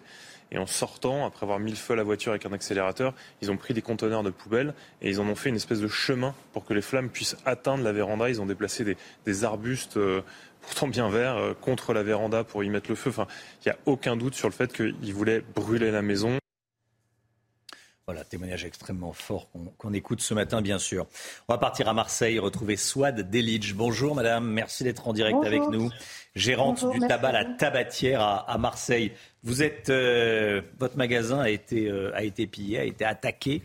Euh, déjà, comment est-ce que vous allez, vous? Bah écoutez, je vais comme je peux. Je suis, j'essaie de tenir le coup et de, surmonter les choses. Ça a été euh, un choc terrible la nuit de vendredi soir euh, quand la télésurveillance m'a appelé pour m'annoncer qu'il y avait tentative d'effraction euh, dans mon tabac. Il était à peu près 22 heures. J'avoue que ça m'a, voilà, je me suis vite connectée avec mon téléphone aux caméras du magasin. Euh, j'ai zoomé euh, sur la porte d'entrée et là j'ai aperçu, comme elle est vitrée, euh, le rideau métallique qui bougeait de manière très très violente et, et, j'ai vu les lames du rideau s'ouvrir et, s'écarter et je les ai vus faire exploser le verre sécurité. Je vous avoue qu'à ce moment-là, je me suis sentie mais, mais souillée un peu comme un viol. Euh, j'ai vu ma vie voler en éclats. C'était vraiment un instant euh, effroyable et ça continue aujourd'hui parce qu'on doit mener un combat euh, extrêmement difficile dans une situation très très très compliquée. C'est quelque chose que je n'avais jamais vécu auparavant. C'est horrible, c'est horrible. Qu'est-ce que vous vous dites? Quel est le sentiment tiens, que vous ressentez envers ceux qui ont fait ça? Un sentiment de dégoût de dégoût parce que, parce que ces gens-là ne se rendent pas compte du, mal qu'ils font, pas simplement à moi, mais aussi euh, à, ma famille, à mes salariés. C'est en fait c'est notre travail, c'est notre gagne-pain. On s'endette pour un commerce pareil. On se lève euh, aux aurores tous les matins. On a des heures et des heures dans les jambes toute la journée. Euh, on, on, fait un travail d'utilité publique. Vous savez, on, reçoit énormément de monde et on ne se contente pas de vendre des paquets de cigarettes ou des articles fumeurs. On est là à, parler avec nos clients, à leur apporter euh, une aide aussi psychologique quelque part. Vous savez, les gens, ils ont besoin qu'on les écoute, ils ont besoin qu'on leur donne de l'attention. C'est ce que nous faisons tous les jours dans nos tabacs. Et, et nous faire subir ce qu'ils nous ont fait subir, c'est nous faire du mal à nous, mais c'est aussi faire du mal à toutes ces personnes qu'on rencontre tout au long de la journée qui ont besoin de nous. Et nous, on a besoin de cet outil de travail pour vivre. Euh, on n'est pas là à, nous amuser toute la journée. C'est vraiment un travail, c'est un véritable travail difficile, exténuant, mais on en a besoin. On en a besoin pour élever nos enfants, on en a besoin pour continuer à avancer. Et eux sont là. Ils, considèrent que nous sommes des nantis, que, ce qui n'est vraiment pas le cas. On s'endette et, et, et aujourd'hui, ben, j'ai ma vie qui a volé en éclats. Je ne sais pas si je vais avoir les aides nécessaires pour me relever. Je sais, voilà, c'est dramatique, c'est dramatique. Qu'est-ce que vous dites à ceux qui expliquent que euh, les pilleurs viennent de milieux défavorisés, qu'il y a une explication sociale à ce qu'ils font? Non, il n'y a pas d'explication sociale à ce genre d'actes. Quel que soit notre milieu social, euh, aujourd'hui, on a la possibilité d'aller à l'école, on a la possibilité euh, d'avancer, d'évoluer, de travailler. Je veux dire, effectivement, la vie, elle est difficile, elle est difficile pour tous. Moi, j'ai des collaborateurs euh, ces actes-là vont faire que peut-être ils vont se retrouver au chômage technique, peut-être qu'à terme ils vont se retrouver au chômage tout court. Je veux dire, il n'y a, pas de secret dans la vie si, on ne travaille pas, si on ne se donne pas les moyens d'avancer, on ne peut pas avancer. C'est pas en commettant de telles exactions ben, qu'on va, mieux avancer dans la vie. Ou, je, enfin, je ne sais, pas, je sais pas quoi dire. Réellement, c'est dramatique, dramatique. Oui, et vous dites que ceux qui veulent s'en sortir euh, peuvent s'en sortir. Euh, que Je dis que quand on veut s'en sortir, il faut s'en donner les moyens. Voilà. S'en donner les moyens, il faut se lever tôt le matin, il faut chercher du travail, il ne faut pas rechigner à la tâche. Mmh. Certains commerçants prennent des mesures fortes pour protéger leur commerce, ils dorment sur place. Bon, ça vous a traversé l'esprit? Alors non, je... nous n'avons pas le droit de dormir sur place. Il y a tout un système euh, de télésurveillance, d'alarme, donc ouais. on ne peut pas rester sur place. Et de toute façon, si j'étais resté sur place, j'aurais fait quoi? Je me serais fait tuer. Effectivement. Voilà, donc euh, non, ce n'est pas une solution. Après, chacun fait ce qui lui semble être le mieux, mais ce n'était pas la solution, non. Et de toute façon, on nous apprend très très vite quand on, quand on se lance dans ce genre de commerce qu'il ne faut surtout pas rester sur place mmh. et qu'il ne faut surtout pas intervenir. Ce serait totalement inutile et ça mettrait nos, nos, vies euh, en péril. Quoi. Dans le meilleur des cas, euh, vous rouvrez quand? Dans le meilleur des cas, les planètes s'alignent, l'assurance rembourse vite, l'entrepreneur les, les, qui vous fait les travaux peut venir vite. Le, le, vous pouvez rouvrir quand au, au, au plus tôt? Bah écoutez, euh, au plus tôt, imaginons que, que je sois indemnisée euh, dans la totalité euh, de ce qu'on doit me donner euh, dans la semaine. Je contacte un artisan, s'il va vite, euh, dans 15 jours, euh, tout est fait. Après, le problème, c'est que je n'ai aucun stock et que pour ça, il faut que mes fournisseurs, à commencer par Logista, qui est le principal fournisseur puisqu'il nous fournit en tabac, soit disposé euh, à stopper les prélèvements de tabac et à nous fournir en marchandises et nous laisser un délai de, de deux mois pour commencer à, à, rembourser. Dans le meilleur des cas, trois semaines, un mois, mais en fait, il faudrait réellement que ça ne dépasse pas trois semaines, un mois pour qu'on puisse, pour qu'on puisse s'en remettre, quoi. Oui, pour que ce soit supportable financièrement. Merci beaucoup. Voilà, il faut que ce soit très rapide. Merci, Merci beaucoup d'avoir témoigné. Bon courage à vous. On est, on est de votre côté, on est à vos côtés et aux côtés de tous les commerçants qui, euh, qui se sont fait piller, qui se sont fait voler, euh, de tous les élus et de toutes les victimes de ces émeutiers et de ces, euh, de ces pilleurs. merci, merci beaucoup d'avoir témoigné ce matin. 7h17, est-ce que la police a suffisamment de moyens financiers, en matériel? On va voir ça avec, je fais comme ça parce qu'il est à ma droite, Lomique Guillot. Vivez un moment d'émotion devant votre programme avec XXL Maison, mobilier design et décoration. Ces dernières nuits, le Guillot, 45 000 forces de l'ordre et de gendarmerie ont été euh, mobilisées pour faire face aux, aux émeutiers. Aux émeutiers, c'était le cas cette nuit. Nuit plutôt calme, que 80 interpellations, que entre guillemets. Est-ce que nos forces de l'ordre, nos forces de sécurité sont en nombre suffisant? Écoutez Romain, il y a deux chiffres en fait importants à, regarder. D'abord le nombre de policiers pour 1000 habitants en France. Là, on est plutôt dans la moyenne européenne. Nous avons en tout 281 400 forces de sécurité en France, dont environ 150 000 policiers, 100 000 gendarmes, 23 000 policiers municipaux et encore 725 gardes champêtres. Quand on regarde par rapport à nos voisins, on est, je le disais, plutôt dans la moyenne. On a 4,4 effectifs de sécurité pour 1000 habitants. La moyenne européenne, c'est 4,1. Ça, c'est pour les effectifs. En revanche, quand on regarde les moyens, nous sommes plutôt en dessous. Dans l'Union européenne, les administrations publiques consacrent en moyenne 3,8% de leurs dépenses à l'ordre et à la sécurité. En France, c'est 1,7% du PIB qui est consacré à la police et à la gendarmerie. Ça veut dire que la police manque de moyens? Oui, encore. On estime euh, qu'en France, un commissariat sur quatre est considéré comme vétuste. Et quand on interroge les policiers, ils sont 70% à dire qu'ils ne sont pas satisfaits de leur lieu de travail. Pourtant, des efforts ont été faits. Hein. Depuis les attentats de 2015, il y a eu des progrès en matière d'équipement. Quand on regarde les dépenses d'équipement, elles ont augmenté de 181% entre 2012 et 2017 avec de nouveaux gilets pare-balles, des boucliers, des véhicules et de nouveaux fusils d'assaut pour nos forces de l'ordre. Que faudrait-il faire de plus? Alors, qu'est-ce qu'il faudrait de plus? Eh bien, en réalité, il faudrait plus de moyens pour la police. Ça, c'est sûr, tout le monde s'accorde à le dire, mais c'est surtout à la justice qu'il faudrait donner les moyens d'agir, car là, en revanche, au niveau européen, nous sommes loin derrière les autres. La Suisse est le pays européen qui investit le plus d'argent pour chaque habitant dans son système judiciaire, avec 220 euros par habitant et par an, devant le Luxembourg, l'Allemagne et l'Autriche, qui consacrent en moyenne entre 180 et 130 euros par an et par habitant à la justice. La France est loin derrière, avec 70 euros. C'est même moins que l'Espagne qui y consacre 92 euros par exemple. Le problème de la police, c'est la faiblesse des moyens de la justice. Il y a 250 000 policiers et gendarmes en France pour 8000 magistrats, c'est une citation, quand il y a 10 euh, places de prison et 80 personnes à mettre en prison, c'est normal qu'ils fassent des choix, qu'il disait Gérald Darmanin en 2021. Et depuis, depuis, rien n'a changé, hélas. C'était votre programme avec XXL Maison, Mobilier Design et Décoration. CNews, il est 7h20. Merci d'être avec nous. Merci d'avoir choisi CNews pour démarrer votre journée, votre semaine. Comment faire pour protéger les transports en commun? C'est le bien commun, transport en commun. Comment faire pour les protéger des pilleurs et des émeutiers, surtout des incendiaires? On va voir ça avec Pierre Chasseret dans un instant. A tout de suite. Bon réveil.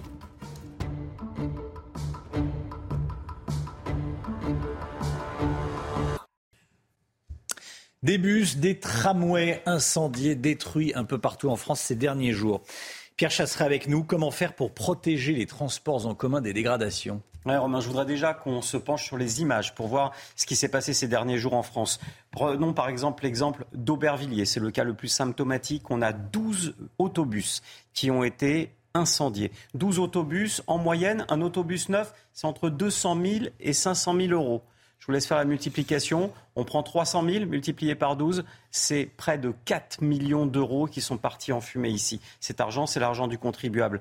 On a des bus scolaires qui ont été incendiés à Plougastel. Plougastel, c'est quand mmh. même pas la capitale, Plougastel. Eh bien, là aussi, on est touché par ces incendies. Regardez ce tramway du côté de, euh, de, de, Clamart. On a eu la même chose en banlieue parisienne. On a eu un tramway aussi à Vénissieux, dans la banlieue sud de Lyon. L'image, la peut-être une des images les plus violentes, c'est celle aussi de Reims. Où à Reims, en pleine nuit, Romain, regardez, un bus a été attaqué, vandalisé en pleine nuit pendant qu'il y a encore le chauffeur à l'intérieur. Des, des, faits qui sont absolument inacceptables et qui montrent bien qu'il va falloir de toute façon sécuriser le bien public, nos transports en commun.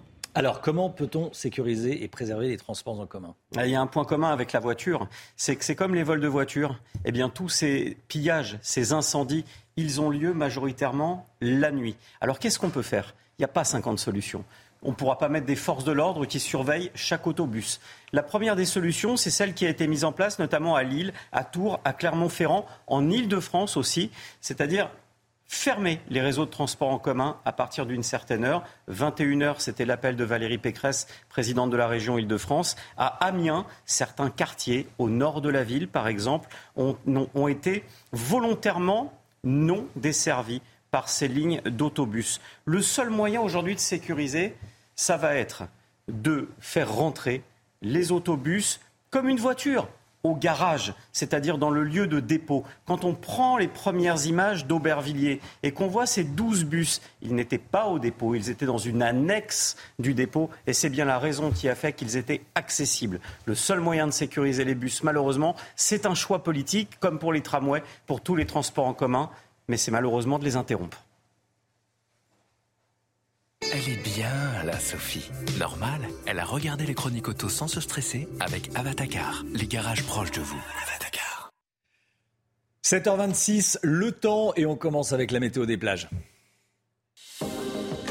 Votre programme avec Rosbay, soin d'excellence pour sublimer vos cheveux. Rosbay.com ce lundi, un ciel bien nuageux du côté de Deauville sur les plages de la Manche avec 20 degrés. Ça sera la température de l'eau. On poursuit avec les plages de l'Atlantique à la boule 22 degrés, un ciel nuageux, un indice UV de 8 et une température de l'eau qui oscille entre 17 et 18 degrés. On poursuit et vous irez peut-être surfer à Arcachon 25 degrés sous quelques gouttes, 20 degrés la température de l'eau sous un indice UV assez élevé. On poursuit avec le golfe du Lion à Palavas 33 degrés plein soleil. Là-bas, la température de l'eau sera agréable, 22 degrés.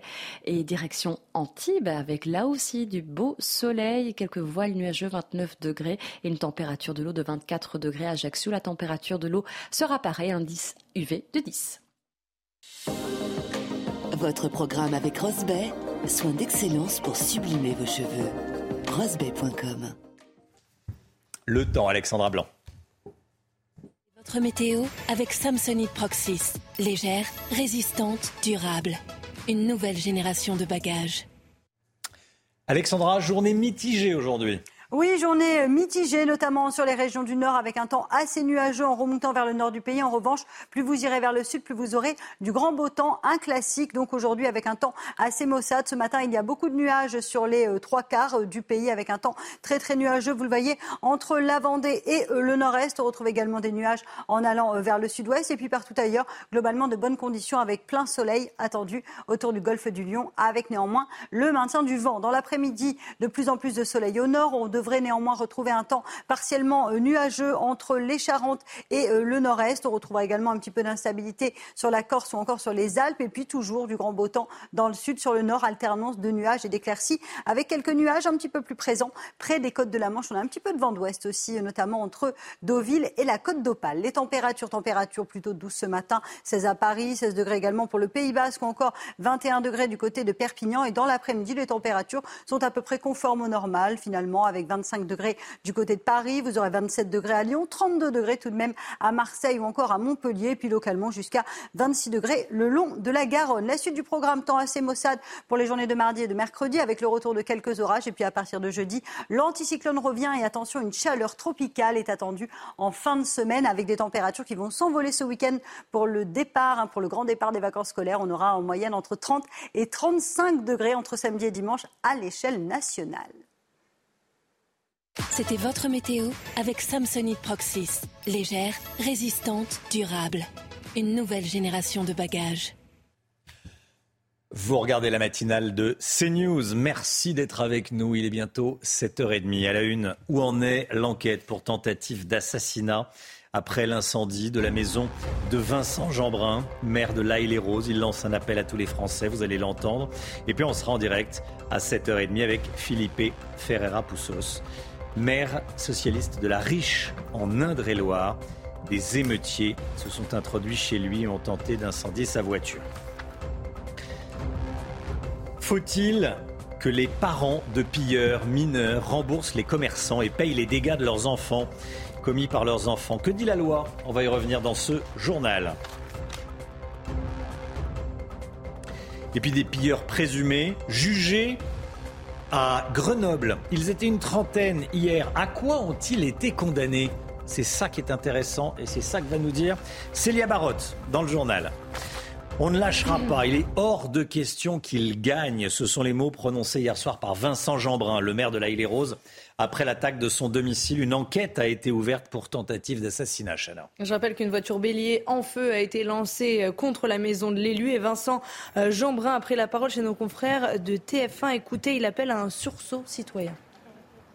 Et je me permets de, lancer une forme d'appel à votre micro parce que ma femme en pleurs hier soir à l'hôpital me disait c'est tellement injuste ce qui nous est arrivé. À un moment donné, il faut le seul moyen que ce soit moins injuste, moins douloureux, c'est que ça fasse sens, que ce soit utile, qu'il y, ait un sursaut quelque part. C'est parce que si notre malheur sert à améliorer la situation, alors, alors ce sera un peu moins douloureux. Et donc je dis à votre antenne, on a tous un morceau de République en soi. Le président de la République, il ne peut pas faire tout seul. Les ministres non plus. Le maire, il ne peut pas dans sa commune tout faire tout seul. Chaque citoyen a sa responsabilité et peut faire un petit quelque chose. Chacun prend sa part. Et si chacun prend sa part, alors la République se renforce. Célia Barotte, où en est l'enquête ce matin Eh bien, l'enquête démarre tout juste. Le procureur de Créteil a indiqué euh, que cette enquête a été euh, confiée au service départemental de la police judiciaire. Désormais, des agents doivent, faire, euh, doivent procéder à des constatations au domicile du maire. D'après le procureur, l'intention des auteurs de violences était bel et bien de brûler le pavillon. Le magistrat a expliqué que les premières constatations laissent présumer que le véhicule a été lancé dans cette intention. Un accélérant d'incendie a même été retrouvé sur place dans une bouteille de soda. D'après les premières constatations, le pire a été évité car le véhicule a été euh, stoppé avant d'atteindre la véranda de la maison. Les flammes ont tout de même atteint le portail d'entrée et le véhicule de la famille. Les individus n'ont pas réussi à pénétrer dans le domicile. Et pour le moment, dans cette affaire, aucune interpellation n'a été annoncée. Alors Célia, est-ce qu'on a des nouvelles de la famille du maire qui, elle, se trouvait bien à l'intérieur du domicile au moment des faits hein? Alors la famille est très fatiguée, triste et en colère. Ce sont les mots euh, de, de, Monsieur le maire de, de, euh, de Rose hier soir euh, sur TF1. Aucun doute sur le fait qu'ils voulaient brûler leur domicile et les deux enfants âgés de 5 et 7 ans sont très choqués. La mère de famille, quant à elle, a été blessée au tibia et hospitalisée. Merci beaucoup Célia Barotte. Merci. Philippe Ferreira Poussos est en direct avec nous, maire socialiste de la Riche en Indre-et-Loire. Des émeutiers se sont introduits chez vous, monsieur le maire, et ont tenté d'incendier votre voiture. Bonjour. Merci d'être en direct avec nous. Comment allez-vous déjà ce matin? Eh ben, plutôt un peu fatigué, pour tout dire, hein, parce que c'est quand même des nuits euh, un, peu compliquées là depuis euh, depuis euh, début de la semaine dernière, donc enfin depuis mercredi en tous les cas. et effectivement, c'est c'est très compliqué et, et assez incompréhensible cette situation en fait. Qu'est-ce qui s'est passé exactement chez vous? Eh ben, dans la nuit de, de, de samedi euh, à dimanche. Donc, euh, j'étais euh, à mon domicile. J'avais passé une partie de la soirée sur le terrain avec la police municipale, et, et donc j'étais rentré chez moi en étant en contact permanent avec eux pour voir un peu comment la, la situation évoluait. La situation, d'ailleurs, cette nuit-là était plutôt relativement calme. Et vers une heure moins le quart du matin, j'étais donc dans, dans mon jardin en attendant des, nouvelles du terrain. Et, à un moment donné, j'ai vu des lueurs dans le fond du jardin. Et, euh, donc, c'était le véhicule qui, commençait à, brûler. Donc, c'est le véhicule de fonction de la mairie. Et, euh, et je me me suis précipité et à ce moment-là, j'ai vu deux individus qui escaladaient le, portail pour euh, ressortir de la, propriété, qui en ont rejoint cinq autres qui étaient à l'extérieur. Ils étaient vêtus de noir cagoulés et euh, ils sont partis un peu dans toutes les directions. Du coup, j'ai ensuite euh, tenté d'éteindre l'incendie avec un tuyau d'arrosage. Et, heureusement, les dégâts sont, relativement limités. C'est essentiellement de la carrosserie un peu brûlée, mais voilà. Vous avez une idée qui a fait ça? Oh, oui, probablement, mais euh, sans aucune, euh, sans aucune euh, garantie, parce qu'en fait, c'est difficile dans ces cas-là d'identifier les individus. Ce sont des, individus qui forcément me, connaissent, hein, ils sont arrivés là par hasard. J'avais déjà deux jours au préalable eu des, menaces de mort, j'avais eu des, jets de, projectiles de, pavés dans, le, jardin également. Donc la situation était un petit peu, un peu tendue, on va dire. Oui. Vous avez dit euh, au début de, cette interview que, que, vous ne compreniez pas d'où c'était parti. Euh, vous comprenez pas d'où ça vient? Alors, c'est pas. Il y a quand même une certaine tension dans le pays depuis quelque temps. C'est pas sorti de nulle part, si? Non, non, non, mais c'est pas ça que je ne comprends pas. Ce que je ne comprends pas, c'est pourquoi on s'en prend euh, globalement à, des représentants publics des, maires qui, tous les jours œuvrent pour, pour le bien commun et, et pourquoi sont-ils pris, sommes-nous pris pour cible C'est ça qui est incompréhensible. c'est pas le fait qu'il y ait des, des émeutes ou que des gens expriment une certaine colère par ailleurs pour des raisons parfois euh, sans doute justifiées et souvent euh, qui servent d'alibi pour euh, palliatif à une certaine agressivité, une certaine violence, un exutoire pour un mal-être sans doute plus, général. Oui. Vous dites que c'est injuste, que vous en faites généralement les maires se, se, donnent pour leur ville, notamment les plus défavorisés. Est-ce que vous vous dites au fond c'est un peu injuste? Oui, On s'en oui, à vous et à toute l'équipe municipale complètement injuste, évidemment, mais c'est d'où mon incompréhension. C'est-à-dire que tous les jours, euh, l'équipe municipale, les agents, euh, tout le personnel euh, municipal œuvre, et, je pense aussi aux commerçants de ma commune qui aujourd'hui sont dans la capacité de, d'exercer leur, euh, leur activité parce que, parce que leurs locaux ont été, euh, ont été euh, fracturés, dévastés par les flammes. Je pense notamment à notre boulangère et, et à notre terre qui, qui aujourd'hui ne, peuvent pas, ne peuvent pas continuer à travailler. Donc évidemment, c'est très très perturbant tout ça. Ouais, ouais. Des gens qui sont tous au service de, de tous, hein, que voilà. Je vois votre, étiquette politique, vous êtes PS. Vous êtes à l'aise avec euh, ce que dit Jean-Luc Mélenchon et la France insoumise? Non, pas du tout. Ça, je le dis clairement. Je suis absolument pas aligné sur, sur ce point de vue. Ça vous met mal à l'aise? Pas, Vous n'êtes pas de la même gauche? Ah, euh, Clairement pas, non. Vous voulez pas en dire plus? Non, parce que c'est pas le sujet. C'est pas le sujet de, ce matin, mais en tout cas, c'est un sujet. Merci beaucoup, monsieur le maire.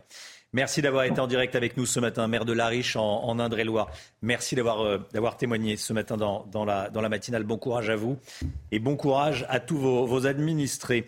Les émeutiers semblent prêts à tout. C'est ce que nous a confié un, un policier, Chana. Oui, un policier qui a été mobilisé euh, pendant euh, trois nuits d'émeutes. Il nous raconte qu'en 18 ans de carrière, il n'a jamais vu une telle intensité. Écoutez.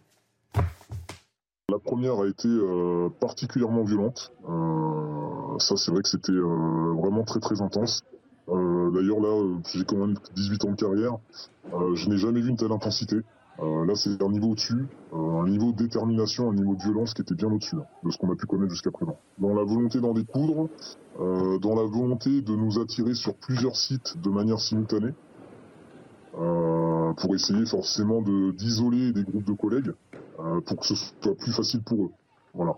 Il faut savoir qu'en fait, les bandes qu'on avait en face étaient composées d'au moins 8 à 10 personnes au minimum, et on pouvait largement monter à 20, 30, voire plus sur certains quartiers. Euh, la première soirée, oui, effectivement, on oui, on s'est quand même senti en danger. On a euh, essuyé pas mal de jets de projectiles en passant à côté d'un feu de poubelle qui était bien calé sur le trottoir, hein, donc qui n'était pas du tout sur la route.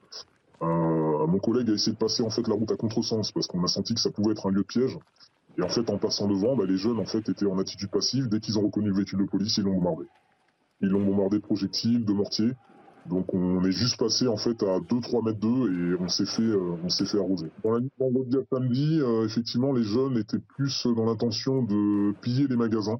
Euh, on a eu moins cette volonté d'en découdre avec les collègues. On arrivait parfois à 50, 70 jeunes qui visiblement s'étaient convenus d'un rendez-vous étaient là pour la même chose et euh, donc ils agissaient vraiment de concert tous ensemble. Ils étaient assez tenaces, ils sont assez mobiles. Euh, donc le but étant d'arriver à distance, de ne pas se faire repérer euh, lorsqu'on approche en fait euh, du groupe. éventuellement, s'il est possible de le faire, de procéder à des interpellations. sinon, à minima, de repousser le groupe, essayer de les disperser. Si vraiment après, vraiment dernière phase, il faut aller au contact. Si on n'a pas le choix, effectivement, on va au contact.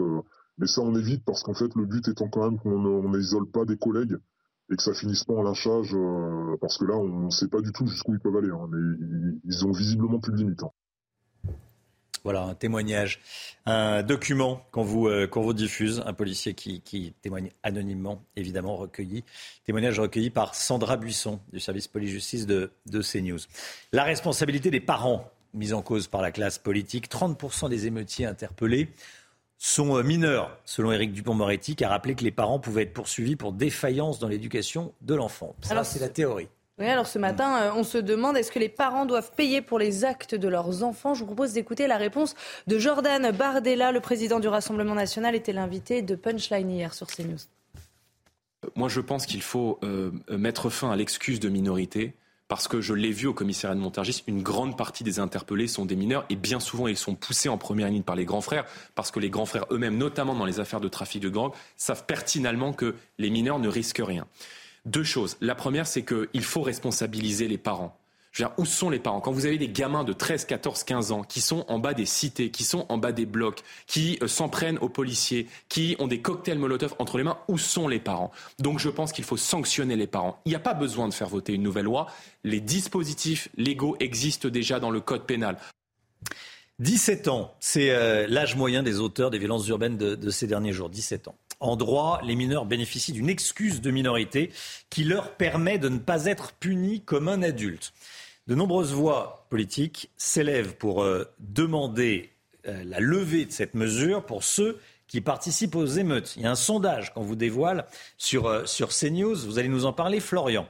69% des Français favorables à la suspension de l'excuse de minorité pour les mineurs qui participent aux émeutes. C'est ça l'information, Florian Tardif. C'est une proposition qui est soutenue par la population. Hein. Oui, vous le voyez très, très clairement sur, euh, sur ce sondage avec les, résultats que nous vous affichions euh, à l'instant. Il y a une certaine homogénéité au sein de la population, Romain, euh, puisque les résultats sont comparables entre 60 et 80% des Français, tous sexes, classes d'âge ou sensibilités politiques confondues, sont pour mettre fin donc à cette excuse de minorité. Alors qu'est-ce que l'excuse de minorité très, très concrètement, Romain? L'excuse de minorité, selon la loi, c'est l'atténuation de responsabilité en clair un mineur n'est pas puni comme un adulte pour des peines de prison, par exemple. La justice ne peut prononcer une peine supérieure à la moitié de celle qui peut être encourue par un majeur, 20 ans maximum par exemple en cas de réclusion euh, à perpétuité. Je précise que cette excuse de minorité, elle peut être relevée euh, pour les mineurs âgés de 16 à 18 ans, euh, mais cela reste exceptionnel. C'est pour cela qu'aujourd'hui plusieurs politiques appellent à modifier la loi, proposition soutenue donc par deux tiers des Français. Merci Florian. De jeunes pilleurs présumés jugés à Grenoble en comparution immédiate. Ils étaient une trentaine hier à se présenter euh, au tribunal correctionnel de la ville, principalement des hommes de moins de 30 ans. Ils ont été jugés pour vol en réunion et tentative de vol en réunion. Alors Célia Barotte, dites-nous euh, quelles peines ont été requises par le procureur? Alors avant l'audience présentée comme exceptionnelle par le parquet, le procureur de la République avait prévenu que ces réquisitions seraient évidemment très fermes. Il a requis des peines de prison pour l'ensemble des prévenus allant de 6 à 8 mois, généralement assortis de mandat de dépôt et d'un stage de citoyenneté. Il a estimé euh, comme étant farfelu les explications de certains prévenus. Euh, la plupart ont plaidé la tentation ou encore l'effet de groupe devant l'ampleur des pillages. Mais certains prévenus ont déjà été condamnés à des peines de prison euh, hier, moins sévères que celles requises. Les peines de prison fermes ou avec sursis sont allées de 3 à 6 mois. Alors le procureur euh, de la République a été critiqué pour ces réquisitions jugées très sévères par les avocats de la défense notamment pour les prévenus euh, n'ayant pas de mention au casier judiciaire.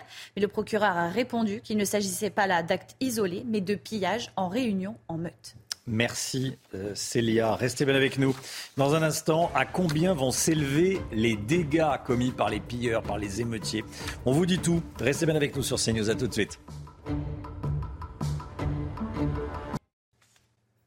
8h moins le quart. Merci d'être avec nous avant euh, le coût des dégâts, le coût des dégâts commis par les pilleurs, par les voleurs et les incendiaires. On va euh, faire le point sur l'actualité avec Chanel Housteau. 78 personnes ont été interpellées cette nuit en France, un chiffre bien inférieur à celui de la veille, puisque dans la nuit de samedi à dimanche, 719 personnes avaient été euh, arrêtées par les forces de l'ordre. Il faut dire que la nuit dernière était plus calme que les précédentes, mais toujours 45 000 policiers et gendarmes ont été déployés sur l'ensemble du territoire. Et puis les émeutes s'étendent jusqu'à la Suisse. Six adolescents et un adulte ont été interpellés hier à Lausanne après avoir dégradé plusieurs magasins. Ils ont répondu à des appels lancés sur les réseaux sociaux. Une centaine de jeunes étaient rassemblés dans le centre-ville. Et puis le fils de Michel Fourniret, toujours en garde à vue pour tentative de viol sur mineur. Célim Fourniret a été interpellé hier matin à Nice et d'après le Parisien, l'effort a été commis sur une jeune fille de 16 ans dans un ascenseur. Je rappelle que le père du suspect Michel Fourniret, mort en 2021, avait été condamné à la perpétuité pour les meurtres de sept jeunes femmes et que sa mère, Monique Olivier, a été condamnée pour complicité. Vivez un moment d'émotion devant votre programme avec XXL Maison Mobilier design et décoration. Le Mick Guillot, alors que les, déclarations, les dégradations semblent avoir été moins importantes ces dernières heures que ces derniers jours, est-ce qu'on a déjà une idée du montant des dégâts depuis le début des émeutes? Ce qu'on sait, Romain, c'est que la situation est totalement inédite par son euh, ampleur et par le nombre de bâtiments et de commerces dégradés en seulement quelques jours. Sur les bâtiments publics, 220 communes ont été touchées par les violences. Près de 70 mairies ont été dégradées et incendiées, mais on n'a pas pour l'instant de chiffrage du coût de ces dégradations.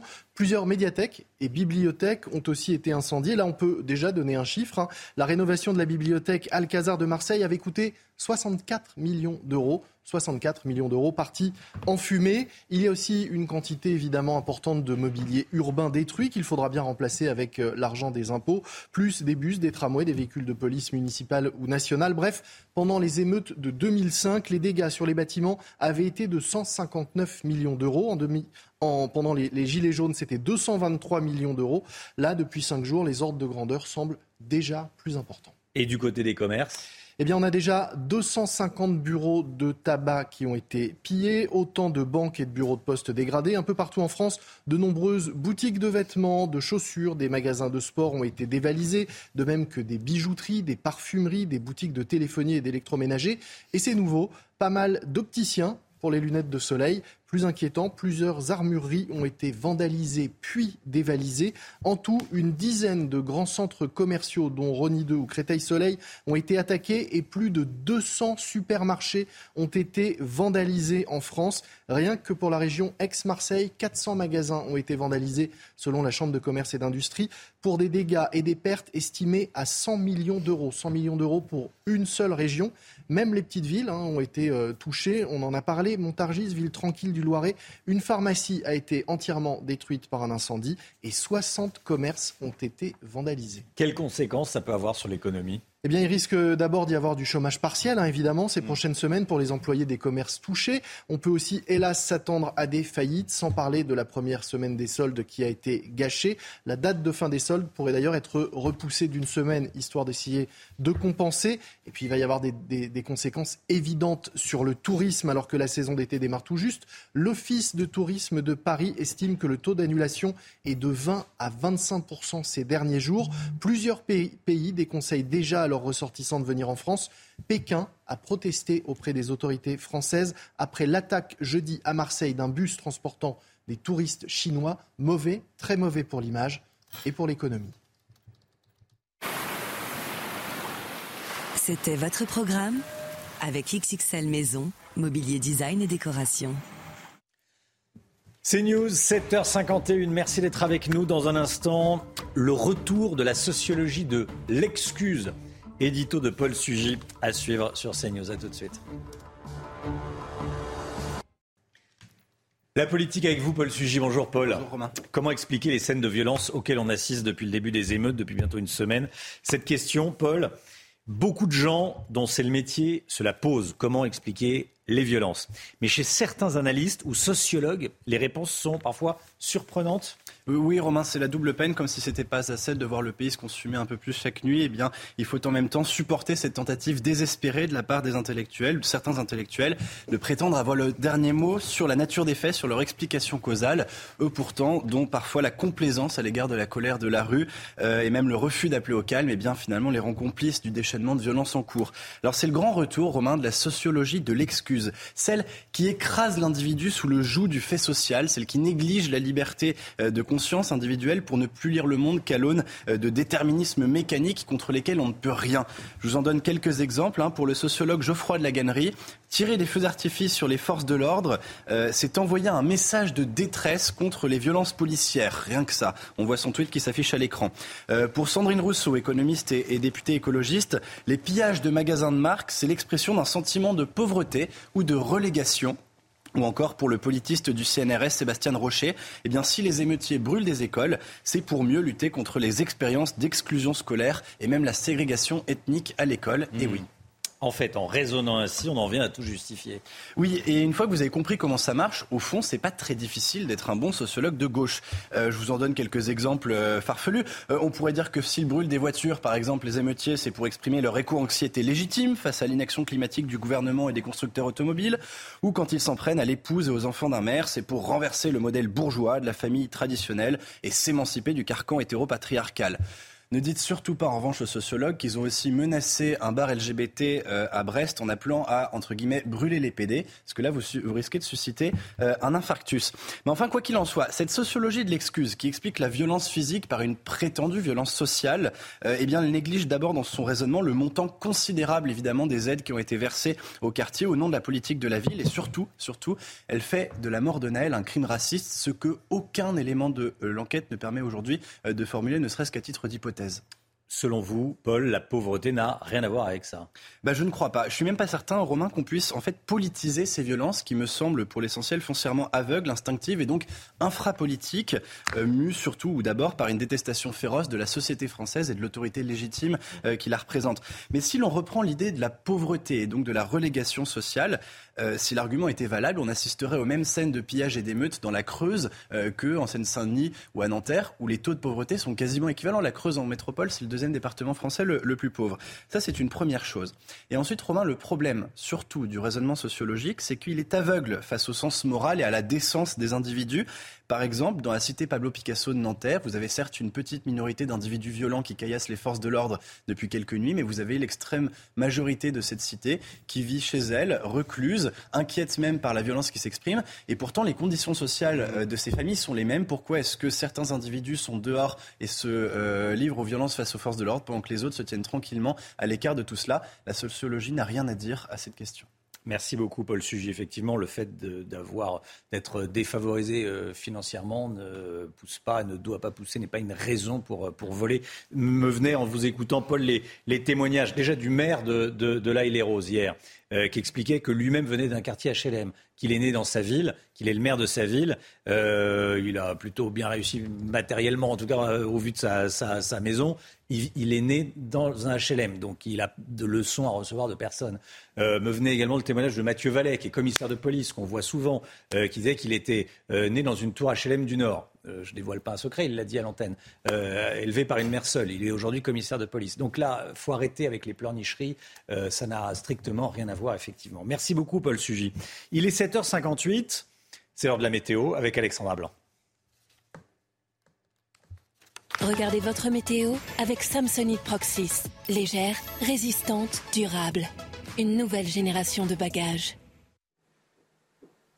Ravi de vous retrouver avec un temps assez mitigé en ce début de semaine. Au programme, une alternance de nuages et d'éclaircies. Des nuages bien denses cet après-midi. Vous le voyez entre les Charentes et le nord-est. On retrouvera également quelques nuages sur les régions du nord et puis toujours un temps assez instable au pied des Pyrénées. À noter également le maintien du vent en Méditerranée, mais cela aura pour mérite de dégager le ciel du grand beau temps à Montpellier, à Marseille ou encore du côté de Perpignan. Les températures, températures qui restent estivales, à peu près conformes au normal de saison. Chaleur sans excès. On est même un peu en dessous des normales de saison sur le nord avec seulement 21 degrés à Lille ou encore 23 degrés pour Cherbourg. Vous aurez 25 degrés à Paris et toujours de la chaleur dans le sud avec 32 degrés à Marseille ou encore à Montpellier. La suite du programme demain encore un temps assez variable, nuages sur le nord, retour d'un temps assez instable avec quelques orages. Côté température, ça restera stationnaire. Attention, préparez-vous à avoir chaud puisqu'à partir de jeudi, les températures vont s'envoler. Le week-end s'annonce tropical, en moyenne 30 à 35 degrés attendus quasiment sur l'ensemble des régions.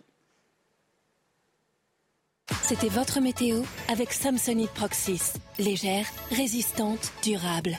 Une nouvelle génération de bagages. Vous regardez la matinale de CNews. Merci d'être avec nous. Merci d'avoir choisi CNews pour démarrer cette journée et cette semaine. À la une ce matin. 78 interpellations cette nuit dans toute la France. La situation a été globalement maîtrisée. Le récit de ce qui s'est passé avec Célia Barotte. L'enquête pour tentative d'assassinat après l'attaque de la maison du maire de La les roses il assure que, malgré les violences contre sa femme et ses enfants, il ne lâchera rien. Maureen Vidal est sur place, à quelques mètres de la maison de Vincent Jeanbrun. Emmanuel Macron veut, dit-on à l'Elysée, débuter un travail minutieux et de long terme pour comprendre en profondeur, je cite, les causes des émeutes. Avec Florian Tardif, on verra ce que le président de la République n'a pas compris. Et puis la police a-t-elle les moyens financiers de protéger les Français? On verra ça avec Lomi Guillot. Des commerçants effondrés après l'incendie et les pillages de leurs magasins. Vous allez entendre des témoignages, témoignages de commerçants recueillis à Montluçon. Ce sont 157 personnes qui ont été interpellées. Le bilan vient d'évoluer. 157 personnes interpellées cette nuit en France.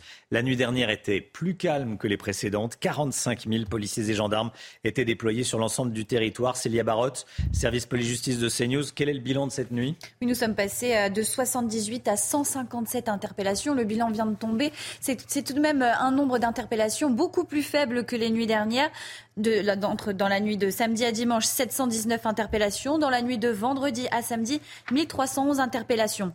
Alors, selon le ministère de l'Intérieur, trois policiers et gendarmes ont été blessés cette nuit. Un poste de police et une caserne de gendarmerie ont été attaqués. Pour rappel également, au cours des cinq premières nuits d'émeutes, le ministère de l'Intérieur a comptabilisé quelques 5000 véhicules incendiés, 10 000 feux de poubelle, 1000 bâtiments brûlés ou dégradés, 250 attaques de commissariat ou de gendarmerie et plus de 700 membres des forces de l'ordre blessés. Reste à savoir euh, désormais si euh, le profil des émeutiers est toujours le même. Selon Éric Dupont-Moretti, le ministre de la Justice, 30% des émeutiers ont moins de 18 ans. Merci Célia. On ne lâchera pas. Il est hors de question que les émeutiers gagnent. Ce sont les mots prononcés par Vincent Jeanbrun hier soir, le maire de la Île-et-Rose, après l'attaque de son domicile, Chana. Une enquête a été ouverte pour tentative d'assassinat. Je rappelle qu'une voiture bélier en feu a été lancée contre la maison de l'élu. Vincent Jeanbrun a pris la parole chez nos confrères de TF1. Écoutez. On est, on est très fatigué, on est exténué, on est, on est triste, on est en colère, on, est, euh, on, est, on a peur. Euh, et en même temps, on, tient debout. Euh, juste en venant, euh, on m'annonçait que l'opération de ma femme s'était bien passée et qu'elle ne devrait pas tarder à, se réveiller. Donc on prend chaque petite victoire, chaque petit bonheur comme ils viennent. Et si je suis là ce soir, c'est parce que ma femme m'a dit on, ne lâchera pas. Comme le collègue maire tout à l'heure, il est hors de question qu'on soit des victimes. Il est hors de question qu'on abandonne. Parce que si c'est eux qui, si on cède à la peur, c'est eux qui auront gagné. Vous il est hors de question qu'ils gagnent. On rejoint tout de suite notre envoyé spécial, Maureen Vidal, devant le domicile du maire. Maureen, la, rue est, encore bouclée, le domicile est toujours protégé. Hein. Et oui, oui, Romain, hein, devant le domicile du maire de l'Aïle-et-Rose, Vincent Jeanbrun, ce matin, hein, c'est retour au calme. Des voitures de police, évidemment, stationnent toujours à proximité de la maison et la rue est bloquée pour éviter tout accès au domicile. Alors, ce matin, le ressenti des habitants et l'indignation, la révolte, mais aussi, bien sûr, le choc et le soutien face à cet acte de violence, je vous propose de les écouter. Je pense que c'est inadmissible. Enfin, c'est, on comprend pas ce qui se passe, en fait. Voilà nous, on est dans le quartier, c'est calme, et puis euh, d'un coup, euh, c'est l'horreur euh, en bas de chez nous, quoi. Donc voilà, on, le soutient parce qu'on n'aimerait pas que ça nous arrive. Et puis, on a tous, on a des enfants, on a des femmes, et, voilà, c'est inadmissible tout ce qui se passe. C'est triste hein, de, vraiment cibler une personne. Alors c'est une personne comme tout le monde. Donc si on n'est pas d'accord, surtout, surtout elle a des enfants, et pour sa femme, donc, euh, c'est pas une raison de, vraiment de, faire ça. Si on est vraiment mécontent, donc il faut pas, faut pas lécher les gens.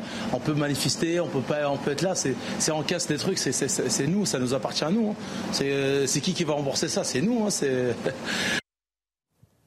D'autres euh, nous ont décrit un maire euh, simple, un maire gentil, accessible avec euh, ses citoyens, se disent très peinés de cet acte d'horreur inqualifiable selon leurs mots. Alors face à cette violence, un regroupement se déroulera cet après-midi à 15h ici à l'Aïle Rose en soutien au maire et à sa famille. Des rassemblements qui d'ailleurs vont se dérouler sur tout le territoire normalement aujourd'hui à partir de midi.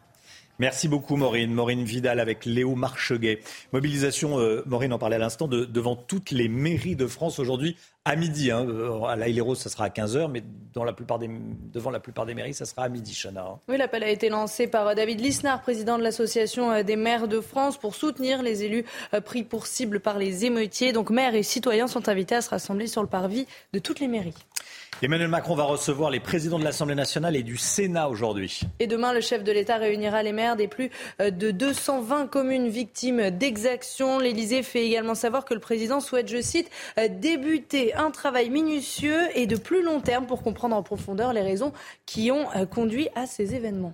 Florian Tardif, Emmanuel Macron n'a pas compris ce qui se passait dans le pays oui, beaucoup de mots pour euh, dire pas grand-chose finalement, avec, euh, avec cette phrase, débuter un travail minutieux de plus en plus et de plus long terme pour comprendre en profondeur les raisons qui ont conduit à ces événements. Il faut comprendre que le chef de l'État donc ne perçoit pas euh, comment nous avons pu en arriver à cette situation, une façon de se dédouaner, disons-le très clairement, Romain, politiquement, puisque ce sont bien les choix politiques qui ont été faits ces dernières années qui ont conduit à cette situation, des quartiers enclavés, des forces de l'ordre sous-équipées, une justice sous-dotée. Alors certes, il y a eu des avancées ces dernières années. C'est incontestable, en partie euh, sous la présidence d'Emmanuel Macron, mais visiblement trop peu, trop tard, ce qui a conduit donc Emmanuel Macron à cette situation, disons-le très clairement, au chef de l'État.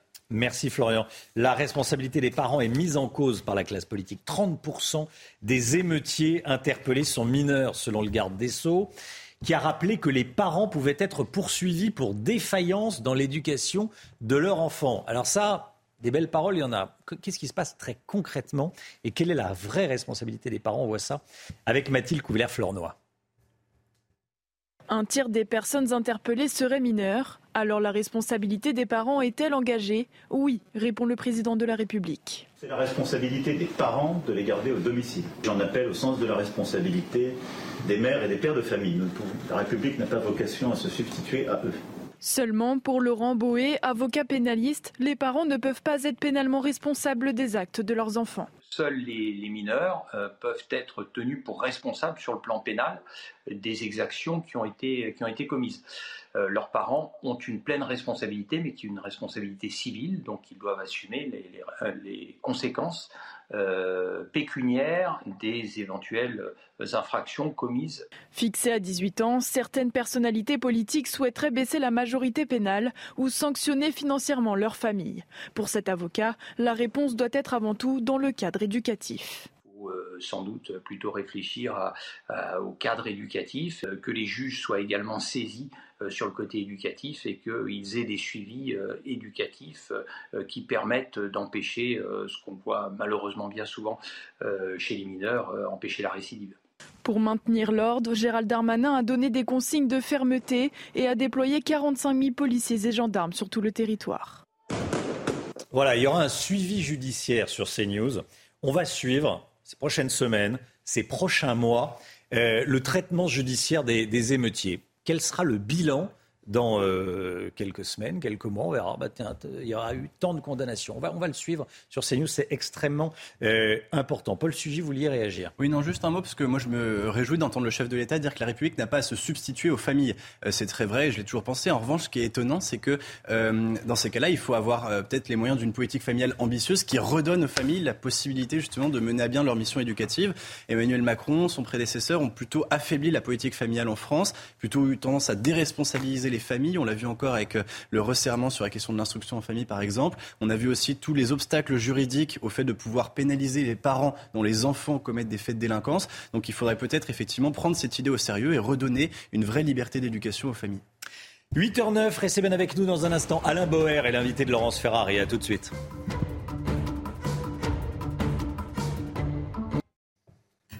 C'est News, il est 8h15. Dans un instant, Laurence Ferrari, vous recevrez le criminologue Alain Boer. Mais tout d'abord, le point sur l'actualité, tout ce qu'il faut savoir ce matin avec Chana Lousteau. On ne lâchera pas et il est hors de question qu'il gagne. Ce sont les mots prononcés par Vincent Jeanbrun hier soir, le maire de euh, l'Aïle-les-Roses après l'attaque de son domicile. Une enquête a été ouverte pour tentative d'assassinat. Je rappelle qu'une voiture bélier en feu a été lancée contre la maison de l'élu et que son épouse a été blessée en tentant de prendre la fuite. Emmanuel Macron va recevoir les présidents de l'Assemblée nationale et du Sénat aujourd'hui. Demain, le chef de l'État euh, réunira les maires des plus de 220 communes victimes d'exactions. Le président de la République veut débuter un travail minutieux pour comprendre comment on a pu en arriver là. Emmanuel Macron qui présidera une nouvelle réunion avec ses ministres dans les 48 heures pour faire un nouveau point sur la situation. Et puis Twitter limite temporairement la lecture de tweets annonces faites par Elon Musk le week-end dernier. L'objectif est d'empêcher certaines organisations de recueillir des quantités massives de données qui servent ensuite à développer des modèles d'intelligence artificielle. Alors concrètement, le nombre de messages est restreint à 10 000 par jour pour les comptes privés vérifiés, à 1000 pour les utilisateurs non vérifiés et à 500 pour les nouveaux comptes non vérifiés. 8h15, Laurence, vous recevez ce matin Alain Boer. Bonjour Alain Boer, professeur en criminologie, auteur de ce livre Au bout de l'enquête, les plus grandes affaires criminelles passées au crible aux éditions First.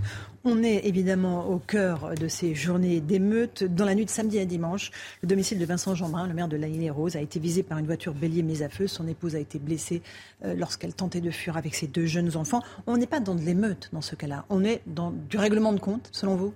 On est dans la tentative d'assassinat, à la limite du terrorisme. D'ailleurs, on pourrait utiliser le 421 du Code pénal de la même manière. En fait, on est dans un processus où, un peu comme à Magnanville, quand on assassine deux policiers dans leur domicile devant les yeux de leur enfant, de leur très jeune enfant, eh bien, on s'attaque dans un espace privé à la famille d'un élu qui, lui, euh, n'est pas là, et sachant même qu'il n'est pas là, alors même que la tentative initiale d'envoyer un véhicule en feu a échoué. On continue à tirer au mortier d'artifice sur euh, la mère qui essaye de sauver euh, ses deux enfants et de se sauver euh, elle-même. De ce point de vue-là, on est dans tout à fait autre chose. Il y a eu dans cette affaire la rage, la rage après un assassinat ou une tentative d'assassinat, une tentative d'homicide volontaire, dans ce cas précis, une tentative d'homicide volontaire liée à la pratique mmh. discutée euh, d'un policier ou de deux policiers dans une interpellation, au pillage, dans un processus extrêmement rapide de transformation d'un moment d'émotion en shopping. Et puis, euh, on a ici et là des opérations euh, qui n'ont pas commencé d'ailleurs durant ces émeutes. Je rappelle que la mairie de Saint-Brévin, le maire de Saint-Brévin, a été agressé dans les mêmes conditions, véhicule incendié, lancé contre le véhicule, menace, etc., pour des raisons qui n'ont rien à voir avec celles qui sont exprimées, on va, pourrait même dire totalement antinomiques avec celle-là. Et donc, il se produit désormais un, espace de violentisation par le niveau élevé. Vous savez que j'ai souvent exprimé chez vous euh, le fait que le niveau d'homicidité, homicide et tentative était très élevé et qu'au cours des trois dernières années, il avait atteint son pic des 50 dernières années et que ceci était l'indicateur le plus fiable du niveau de violence dans la société française, à la fois d'un point de vue social et d'un point de vue criminel, eh bien, je confirme que nous sommes très exactement dans cette logique-là. On va revenir sur la nature euh, des violences qui se sont déroulées euh, cette semaine. Euh, encore un mot du maire de la île rose Vincent Jeanbrun. Il appelle au sursaut républicain. Sinon, ce sera la chute, dit-il. L'association des maires de France appelle aussi à des rassemblements à midi devant les mairies. C'est important, c'est utile ou pas? Alors, c'est utile, mais j'aimerais mieux qu'il y ait les maires et les maires les maires AI et les maires ME. Les maires de famille. Oui, car en fait, ce problème, il n'est pas institutionnel. C'est déjà dépassé. Euh, L'État central, euh, l'État local, la police, la justice, les journalistes, les enseignants, mes collègues, sont déjà hors jeu. Hors jeu. Ça ne se rattrape pas. Ça ne se rattrapera que par le dernier morceau qui peut encore prendre un enfant par son oreille et le ramener à la maison, descendre, euh, les récupérer en bas, faire des cordons sanitaires autour des mairies ou des centres euh, municipaux ou des services euh, publics, protéger autant que faire se peut les choses. Lors des dîners notamment de vendredi à samedi, de faire retomber sur terre, car on n'est pas dans la réalité. un jour spécial vendredi? Oui, c'était la fin de l'Aïd, donc il y avait un côté communautaire, familial, festif. Euh, très important. Et donc, euh, ce sont ces espaces-là qui permettent de sortir de l'irréalité virtuelle on parle souvent de réalité virtuelle. En fait, pas du tout. C'est une déconnexion totale du réel. C'est pas un réel augmenté, c'est un réel diminué vers le retour à la réalité. Le commerce, c'est celui où je fais les courses. La voiture, c'est la mienne ou celle du voisin. Le transport, c'est ce que je prends pour aller au travail ou pour aller voir la famille ou c'est ce qui te permet d'aller au collège ou au lycée. D'ailleurs, c'est ton collège et ton lycée. Et donc, probablement, non, tu ne finiras pas comme influenceur à Dubaï juste par l'opération du Saint-Esprit. Et la TikTokisation, c'est-à-dire l'effet de rapidité et d'accélération du temps et de l'espace, de rétractation de tout ce qu'on peut appeler la perspective, cette capacité à ne plus vivre que dans l'instant minimal, à amener à une intensité comme on ne l'a jamais vu et à un passage à autre chose tout aussi rapide. Et c'est ça qui est extrêmement inquiétant ou intéressant, c'est que de toute façon, à la fin de cet épisode, il n'y aura pas de déstructuration. Il y aura un ordre autre qui va apparaître, soit un ordre purement criminel, et nous serons à Haïti, soit il y aura un ordre autoritaire, un retour à l'ordre, un puissant retour à l'ordre, qui est d'ailleurs exprimé de manière assez massive par la population, y compris celle des cités et des quartiers, qui sont souvent les otages de leur propre logement, qui ne sont pas des complices mais des victimes, beaucoup d'entre elles. Il y a évidemment des auteurs et des familles qui posent des problèmes spécifiques et qui sont dans la délinquance, la criminalité ou le refus de l'autorité, mais la plupart des autres sont dans la peur ou l'angoisse et parfois dans le courage, on l'a vu euh, durant euh, ces épisodes, et ce retour à l'ordre sera extraordinairement brutal. Il n'y aura qu'une seule victime dans l'ensemble de dispositifs, c'est les libertés et la démocratie. Ceux qui ne le comprennent pas le payeront très cher. Et c'est plutôt cette euh, version-là que vous pensez accréditer. Euh, ce que vous nous dites en réalité, c'est que ces jeunes, très jeunes, hein, euh, le profil des émeutiers, moins de 20 ans, âge médian 17 ans, 40% d'entre eux avaient déjà beaucoup de 12, un casier. Et, oui, oui, bien sûr, ils avaient 40% d'entre eux avaient déjà un casier judiciaire et il y a des très jeunes, 12, 15 ans. Ils ont vécu pendant une semaine hors de la réalité. et puis les parents s'il y en a, les mères, vendredi soir, leur ont dit stop là maintenant, c'est notre vie. Euh, les mères, les pères, les amis, les frères, les, pères PAIRS, les mm. grands-mères. Euh, oui, parce qu'il y a eu un phénomène de dégrisement. En fait, au début de cette affaire, la rage a été générale. Il ne faut pas sous-estimer la puissance de l'image. Il y a eu d'autres jeunes gens. Euh, euh, assassinés, y compris la semaine euh, d'avant, dans une confrontation avec des policiers, dont certains ont été mis en cause aussi euh, pour homicide volontaire. Huit jours avant, euh, Mais il n'y avait pas de vidéo. Mais il n'y avait pas de vidéo, il n'y avait pas d'image, il n'y avait pas cette, ce, ce, phénomène, un jeune Guinéen, je crois.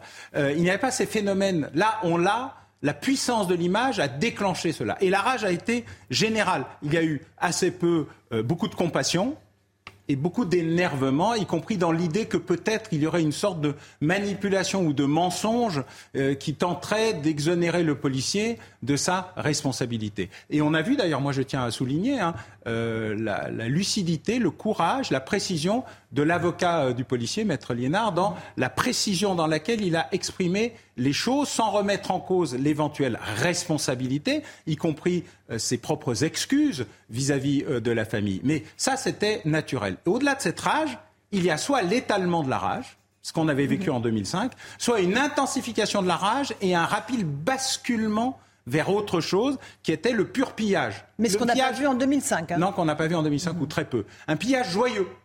Un pillage festif. Et il faut, il faut écouter, entendre, regarder euh, les messages qui se transmettaient sur les réseaux sociaux, euh, TikTok, ou Snapchat, qui permettaient de voir à quel point tout ça était fun, y compris le fait de brûler la voiture du maire de Saint-Pierre-des-Corps en sa présence, sans, attaque, sans l'attaquer lui, mais comme si c'était un, un, grand jeu. C'était le, le Colanta euh, des, euh, des émeutes urbaines.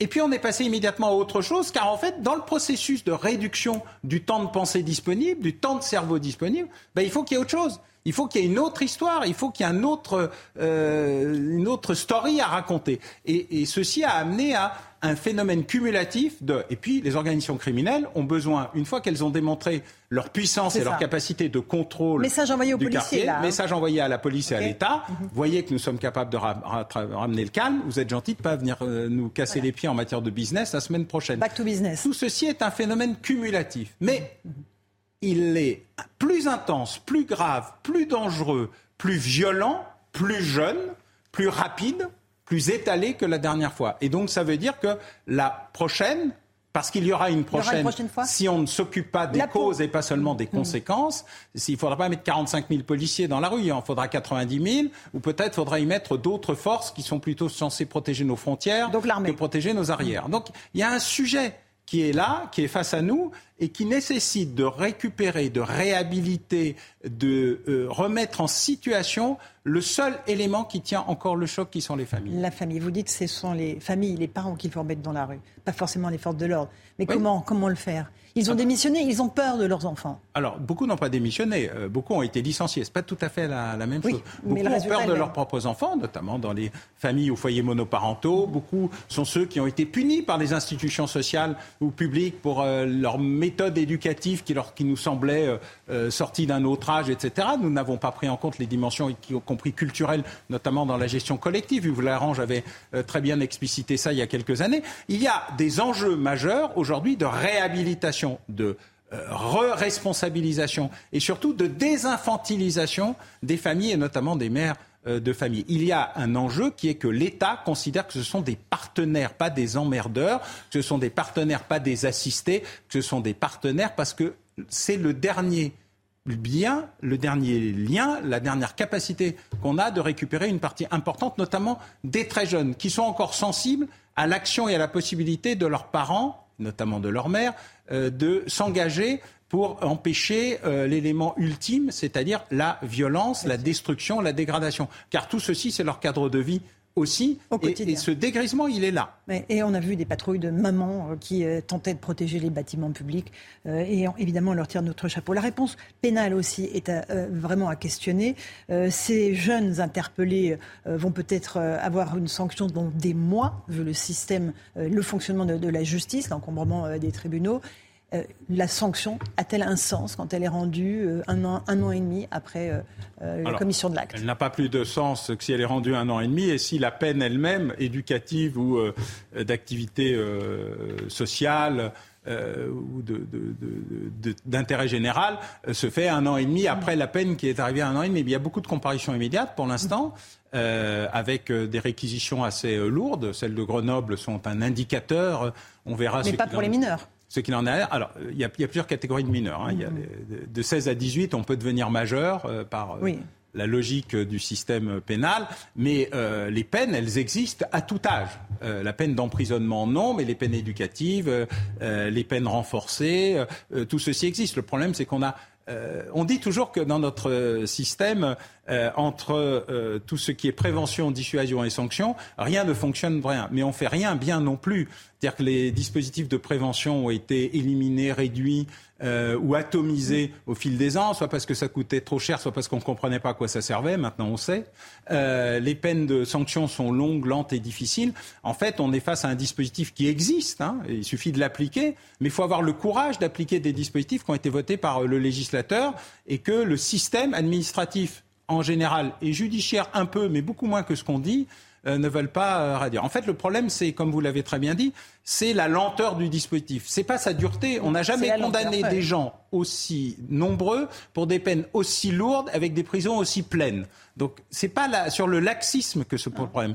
C'est sur la lenteur, l'immense lenteur du dispositif, alors qu'agir vite et fermement, y compris euh, dans l'isolement euh, peut permettre de casser euh, des parcours criminels, ce qu'on fait malheureusement insuffisamment, notamment avec les courtes peines dont on a pensé qu'elles servaient à rien et dont les Pays-Bas nous indiquent que ça serait plutôt l'inverse, là où des prisons sont vides et où l'efficacité semble plus marquée. Encore deux questions. La circulaire de 2017 qui élargit un petit peu le périmètre des policiers en riposte. La, loi. La loi de 2017 en cas de, de refus d'obtempérer. Est-ce qu'il faut la revoir? Est-ce qu'elle sert à quelque chose? Alors je pense que la loi en tant que telle, elle n'est ni bonne ni mauvaise. C'est les deux circulaires d'application qui posent problème. D'abord, la loi est entrée en, contradiction majeure avec un arrêt de la Cour européenne des droits de l'homme l'année suivante.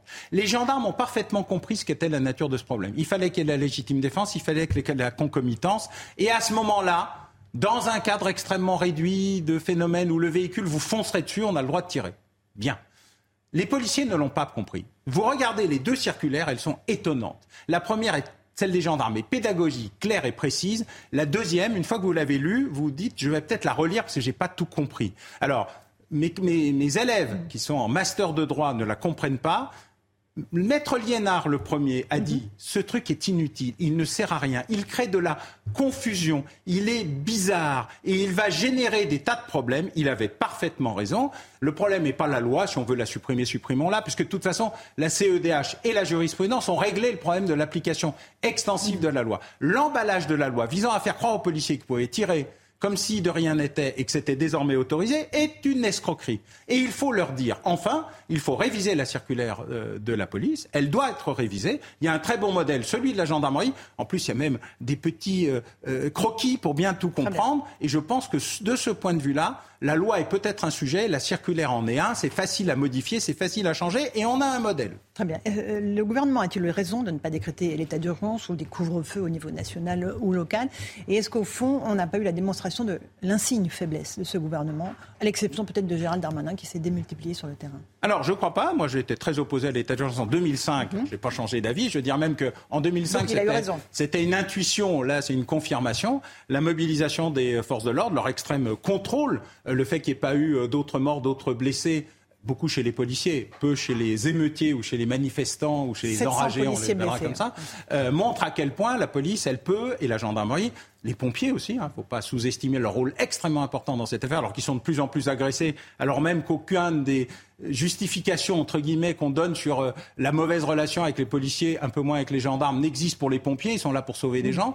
Euh, la réalité montre à quel point le système peut fonctionner et que la question qui est posée aujourd'hui n'est pas l'état d'urgence, mais c'est l'urgence de l'État. D'accord. Donc il a eu raison. Et est-ce que le gouvernement a montré sa fermeté, sa capacité à agir sur le terrain? Alors je ne dirais pas ça, d'abord parce que le gouvernement a été un peu compliqué puisque, très, comme souvent, on est passé du en même temps à l'entre-deux. Donc il manque toujours un morceau euh, de la phase entre euh, ce qui est arrivé est terrible, est inadmissible. Oui, mais la présomption d'innocence existe aussi pour les policiers. Et les émeutes sont terribles et inadmissibles. Oui, mais l'expression sociale d'un mouvement de rage face à un homicide volontaire euh, est un élément qu'il faut prendre en considération. Il manque toujours un petit morceau mhm. euh, qui permet d'équilibrer les choses. Le rôle du gouvernement, c'est équilibrer. Moi, j'ai beaucoup cru, et je crois toujours, de plus en plus à cause des réseaux sociaux, à Jacques Pilan qui expliquait qu'il fallait de la distance et de la rareté dans l'expression publique au plus haut sommet de l'État. Je pense que de ce point de vue-là, le ministre de l'Intérieur a été dans son rôle et plus que dans son rôle, ministre des policiers ministre de la police est capable d'exprimer à la fois son émotion face à un drame et la gestion pendant euh, plusieurs jours et plusieurs nuits de ces événements. Maintenant, comme l'a dit très justement le président de la République, maintenant il faut en apprendre quelque chose et en comprendre quelque chose. Et ceci, ce n'est pas le juste l'ordre, c'est l'ordre juste, c'est-à-dire une restructuration du dispositif de l'État, une réinsertion dans le dispositif local et surtout, surtout, un réarmement de ce qui est l'élément qui nous reste, le seul, le dernier, l'unique, l'ultime, les familles. Merci beaucoup Alain Bauer, euh, professeur en criminologie, d'être venu ce matin sur CNews. Au bout de l'enquête, les plus grandes affaires criminelles passées au crime chez First. Merci à vous Romain Desarmes pour la suite de la matinale. C'est News, il est 8h30. Merci d'être avec nous. Merci à vous, Laurence Ferrari, et à votre invité, Alain Bauer. On est avec Chanel Housteau, on est avec Florian Tardif et Lomi Guillot. Célia Barotte va nous euh, rejoindre. Il y a cette information qui est tombée il y a quelques instants. Un pompier de 24 ans est décédé en luttant contre les incendies de véhicules. Annonce faite il y a quelques instants par euh, le ministre de l'Intérieur, Gérald Darmanin, euh, qui donne l'âge de ce sapeur-pompier, 24 ans. Il est décédé en luttant contre un feu de plusieurs véhicules dans un parking souterrain à Saint-Denis un jeune caporal-chef de la BSPP, c'est la brigade des sapeurs-pompiers de Paris. Il est décédé malgré la prise en charge très rapide par ses coéquipiers. Euh, le ministre de l'Intérieur qui évidemment présente toutes ses condoléances. Pour l'instant, il n'y a pas de lien formel établi entre les émeutes et le décès de ce pompier. On va vous en dire plus, bien sûr. Euh, on ne lâchera pas. Il est hors de question qu'il gagne. Ce sont les mots prononcés par Vincent Jeanbrun.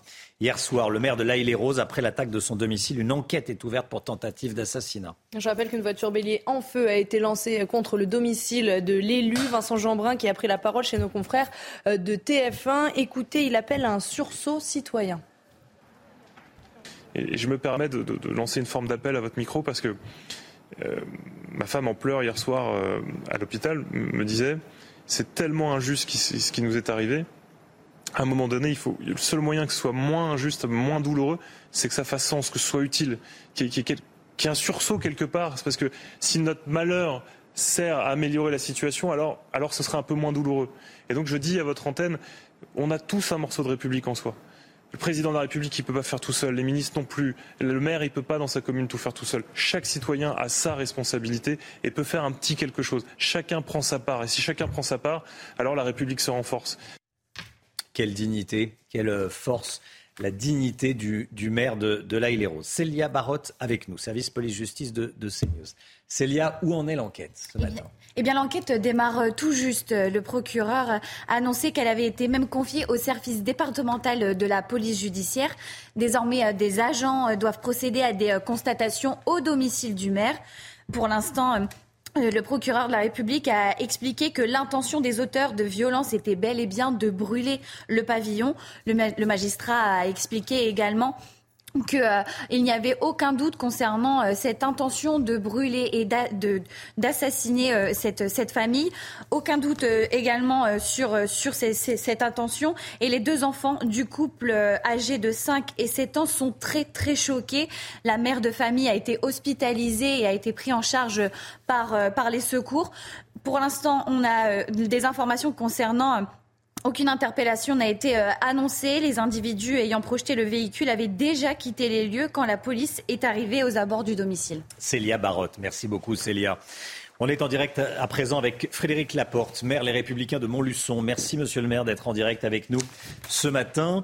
Euh, Montluçon, ville plutôt calme, vous allez nous le, confirmer. Et pourtant, il y a eu des, euh, violences ces, ces derniers jours. Déjà, comment s'est passé la nuit dernière? La nuit dernière a été très calme. Euh, nous avions euh, mis en place un, couvre-feu. Il a été parfaitement respecté par la population.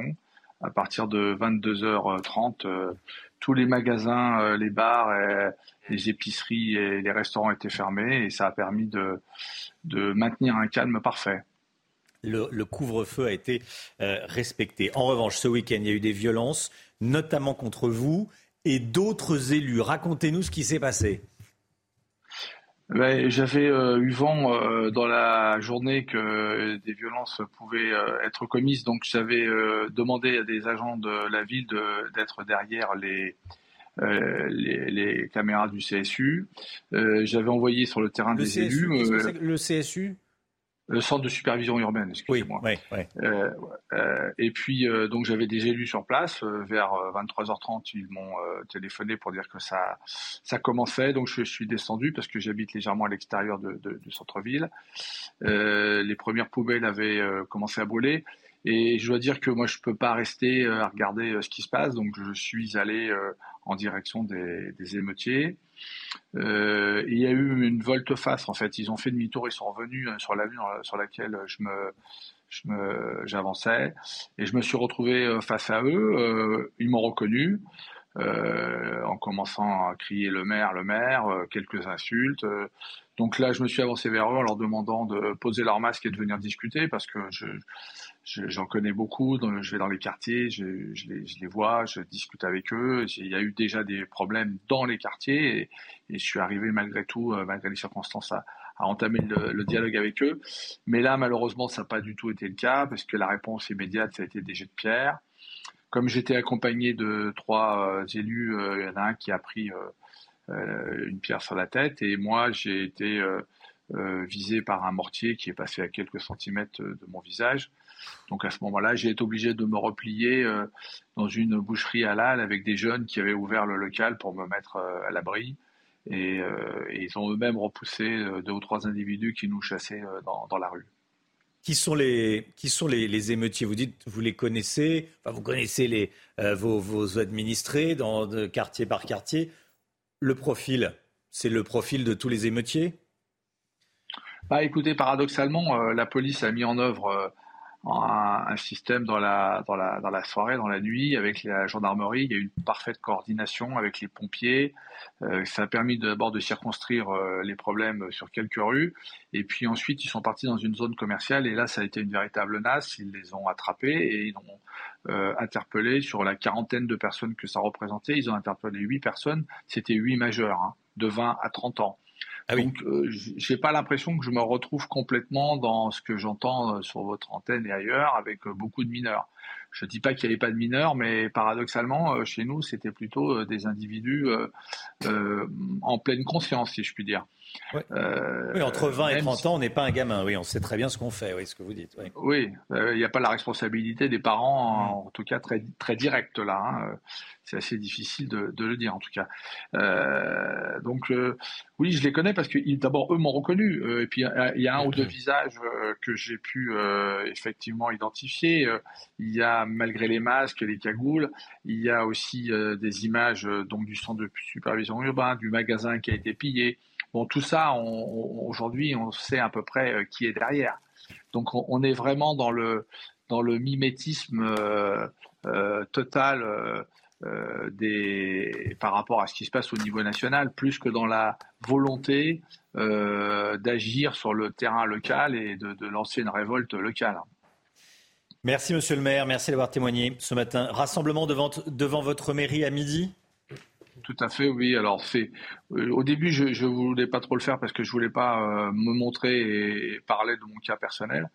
Mais euh, au vu de ce qui se passe et notamment avec le maire de l'Aile et Rose, j'allais dire que ça sera plus en soutien vis-à-vis de, des autres maires qui ont eu de véritables problèmes physiques et, psychologiques majeurs que pour parler de notre propre problème montluçonnais qui finalement regarde ce que je peux voir ailleurs est assez limité et finalement pas si difficile que ça. Merci beaucoup, Monsieur le maire. Merci d'avoir témoigné ce matin. Bon courage à vous. bon courage à tous vos, tous vos élus. Voilà, et on pense bien à, tous les élus de France et à tous les, tous les commerçants qui ont eu à, subir ces, ces pilleurs, ces, ces, voleurs, ces casseurs.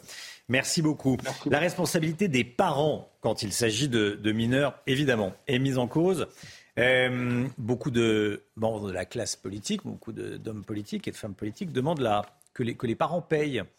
30% des émeutiers interpellés sont mineurs, selon le, garde des Sceaux, Chana. Hein. Oui, garde des Sceaux qui a rappelé que les parents pouvaient être poursuivis pour défaillance dans l'éducation de l'enfant. Alors concrètement, que dit la loi? Eh bien, on a posé la question à l'avocat Daniel Merchat à 6h45. Écoutez. Nous ne sommes plus euh, dans une procédure judiciaire, nous sommes dans une procédure amiable. Et euh, théoriquement, le juge des enfants peut très bien ordonner aux parents de rembourser et euh, si la partie civile est présente à l'audience, euh, euh, demander à la partie civile si elle accepte un règlement en plusieurs fois. Mais cette décision de remboursement et d'indemnisation éventuellement en plusieurs fois, si c'est devant le juge des enfants, il faut effectivement que la victime soit là et qu'elle soit d'accord. Voilà, il y a déjà eu des comparutions immédiates, comme à Grenoble euh, hier. On en, parlait, on en parlait avec Célia Barotte ce matin. Il y a eu des peines qui ont été euh, prononcées entre 3 et 6 mois de prison, que ce soit ferme ou avec sursis. C'était pas des mineurs, hein, Célia, c'est important de le préciser, c'était pas des mineurs, c'était des majeurs. Des majeurs, âgés tous de moins de 30 ans, mais euh, en tout cas, ils, étaient, ils n'étaient pas mineurs, puisque quand on est mineur, il n'y a pas de comparution immédiate, on peut passer devant le juge des enfants. Euh, des, peines euh, requises par le procureur de la République euh, qui est hum, très ferme. Il avait annoncé qu'il allait être très ferme avec ces individus parce que pour lui, il ne s'agit pas de cas isolés, mais plutôt d'actes en meute, des, des pillages en réunion. Il y a eu des condamnations allant de 3 à 6 mois, alors que le procureur de la République avait requis des peines allant de 6 à 8 mois avec des stages de citoyenneté. Merci Célia. Voilà, et on va suivre sur CNews, c'est très important. Je vous le dis d'ores et déjà. dans les semaines qui viennent, dans les mois qui viennent, on va suivre le traitement judiciaire des pilleurs, des casseurs, des émeutiers. Voilà. Euh, que va décider la justice? Que va faire la justice? Plusieurs centaines, plusieurs milliers de personnes ont été interpellées. Et maintenant, qu'est-ce qui va se passer? On va le suivre sur CNews. Euh, notez-le bien, vous pouvez nous faire confiance. Cette information que je vous donnais euh, il y a quelques minutes un petit quart d'heure, un pompier de 24 ans est décédé à Saint-Denis en luttant contre des incendies de véhicules.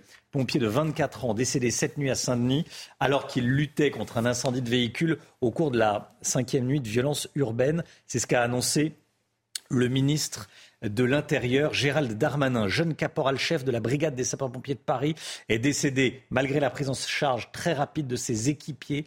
C'est ce qu'a tweeté le, ministre de l'Intérieur en précisant que les faits s'étaient déroulés dans un parking souterrain. Voilà ce que l'on peut vous dire pour le moment. 9h moins le quart, la santé, tout de suite. La santé, tout de suite, il n'y a pas de petite publicité. Le docteur Millot s'installe. Bonjour Brigitte. Bonjour. Ce matin, vous allez nous donner des conseils pour expliquer la situation aux enfants face à toute cette violence depuis cinq jours. Oui, et c'est pas simple.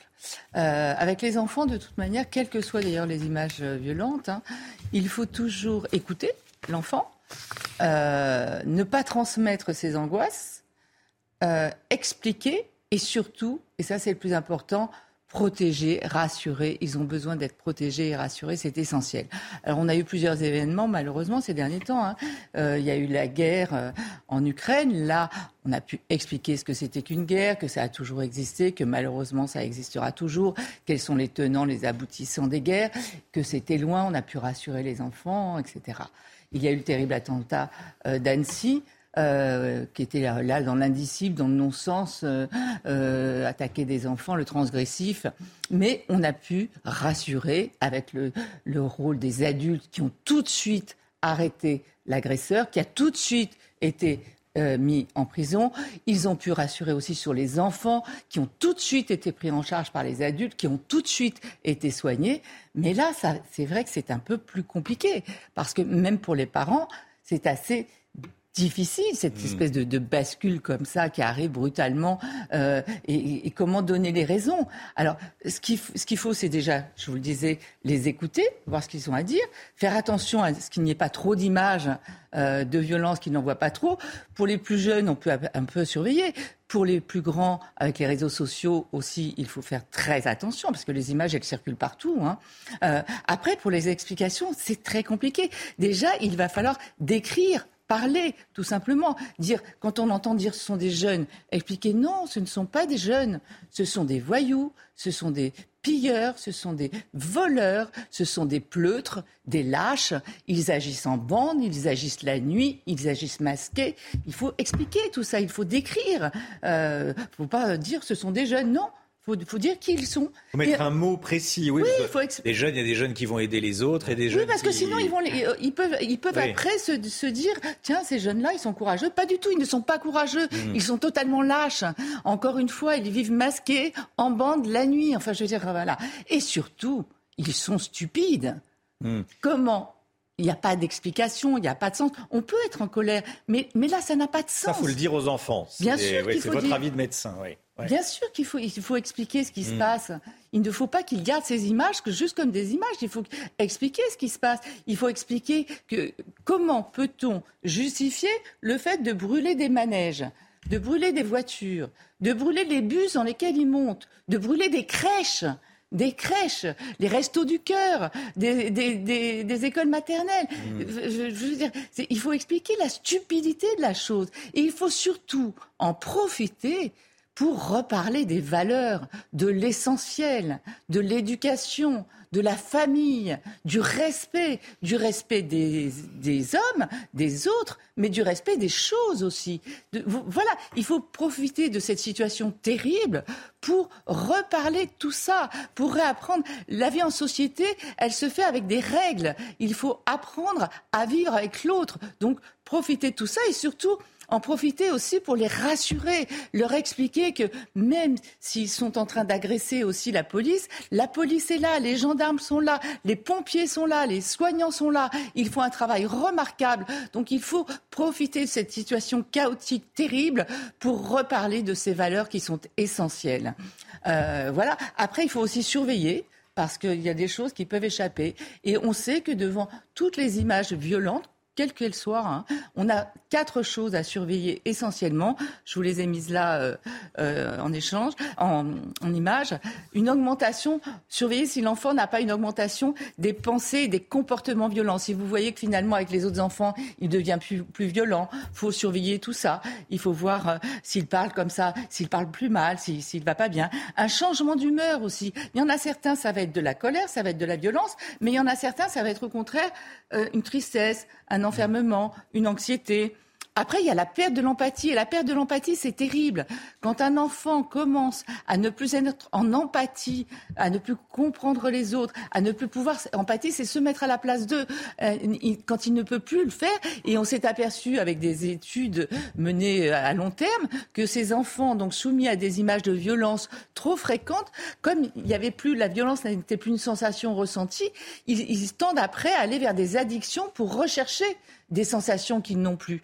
Euh, et puis on a aussi des modifications physiologiques chez certains enfants avec des problèmes. Un exemple Pardon Un exemple bah, de, problèmes de sommeil, de maux de ventre, de sudation. On a quelques enfants où ça se traduit vraiment par des choses, de tachycardie, de, de fréquence de l'activité cardiaque. Donc voilà, mais profitez-en pour remettre le respect, les valeurs, la famille au centre des discussions. C'est important pour les enfants. Remettre les pendules à l'heure. Merci, docteur Brigitte Millot. 8h50. Restez bien avec nous. On se retrouve demain matin, 5h55, avec Chana Lousteau, avec le docteur Millot, Florian Tardif, Célia Barotte et Lobic euh, Guillot. Alexandra Blanc pour la météo, évidemment. On va la retrouver dans un instant, Alexandra. Dans quelques minutes, c'est Pascal Pro et tous ses invités. Belle journée à vous sur CNews. À demain. Tout de suite, Pascal Pro dans l'heure des pros.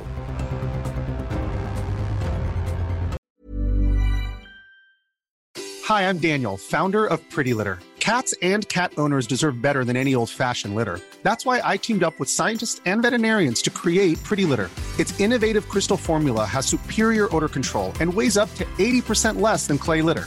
Pretty Litter even monitors health by changing colors to help detect early signs of potential illness. It's the world's smartest kitty litter. Go to prettylitter.com and use code ACAST for 20% off your first order and a free cat toy. Terms and conditions apply. See site for details.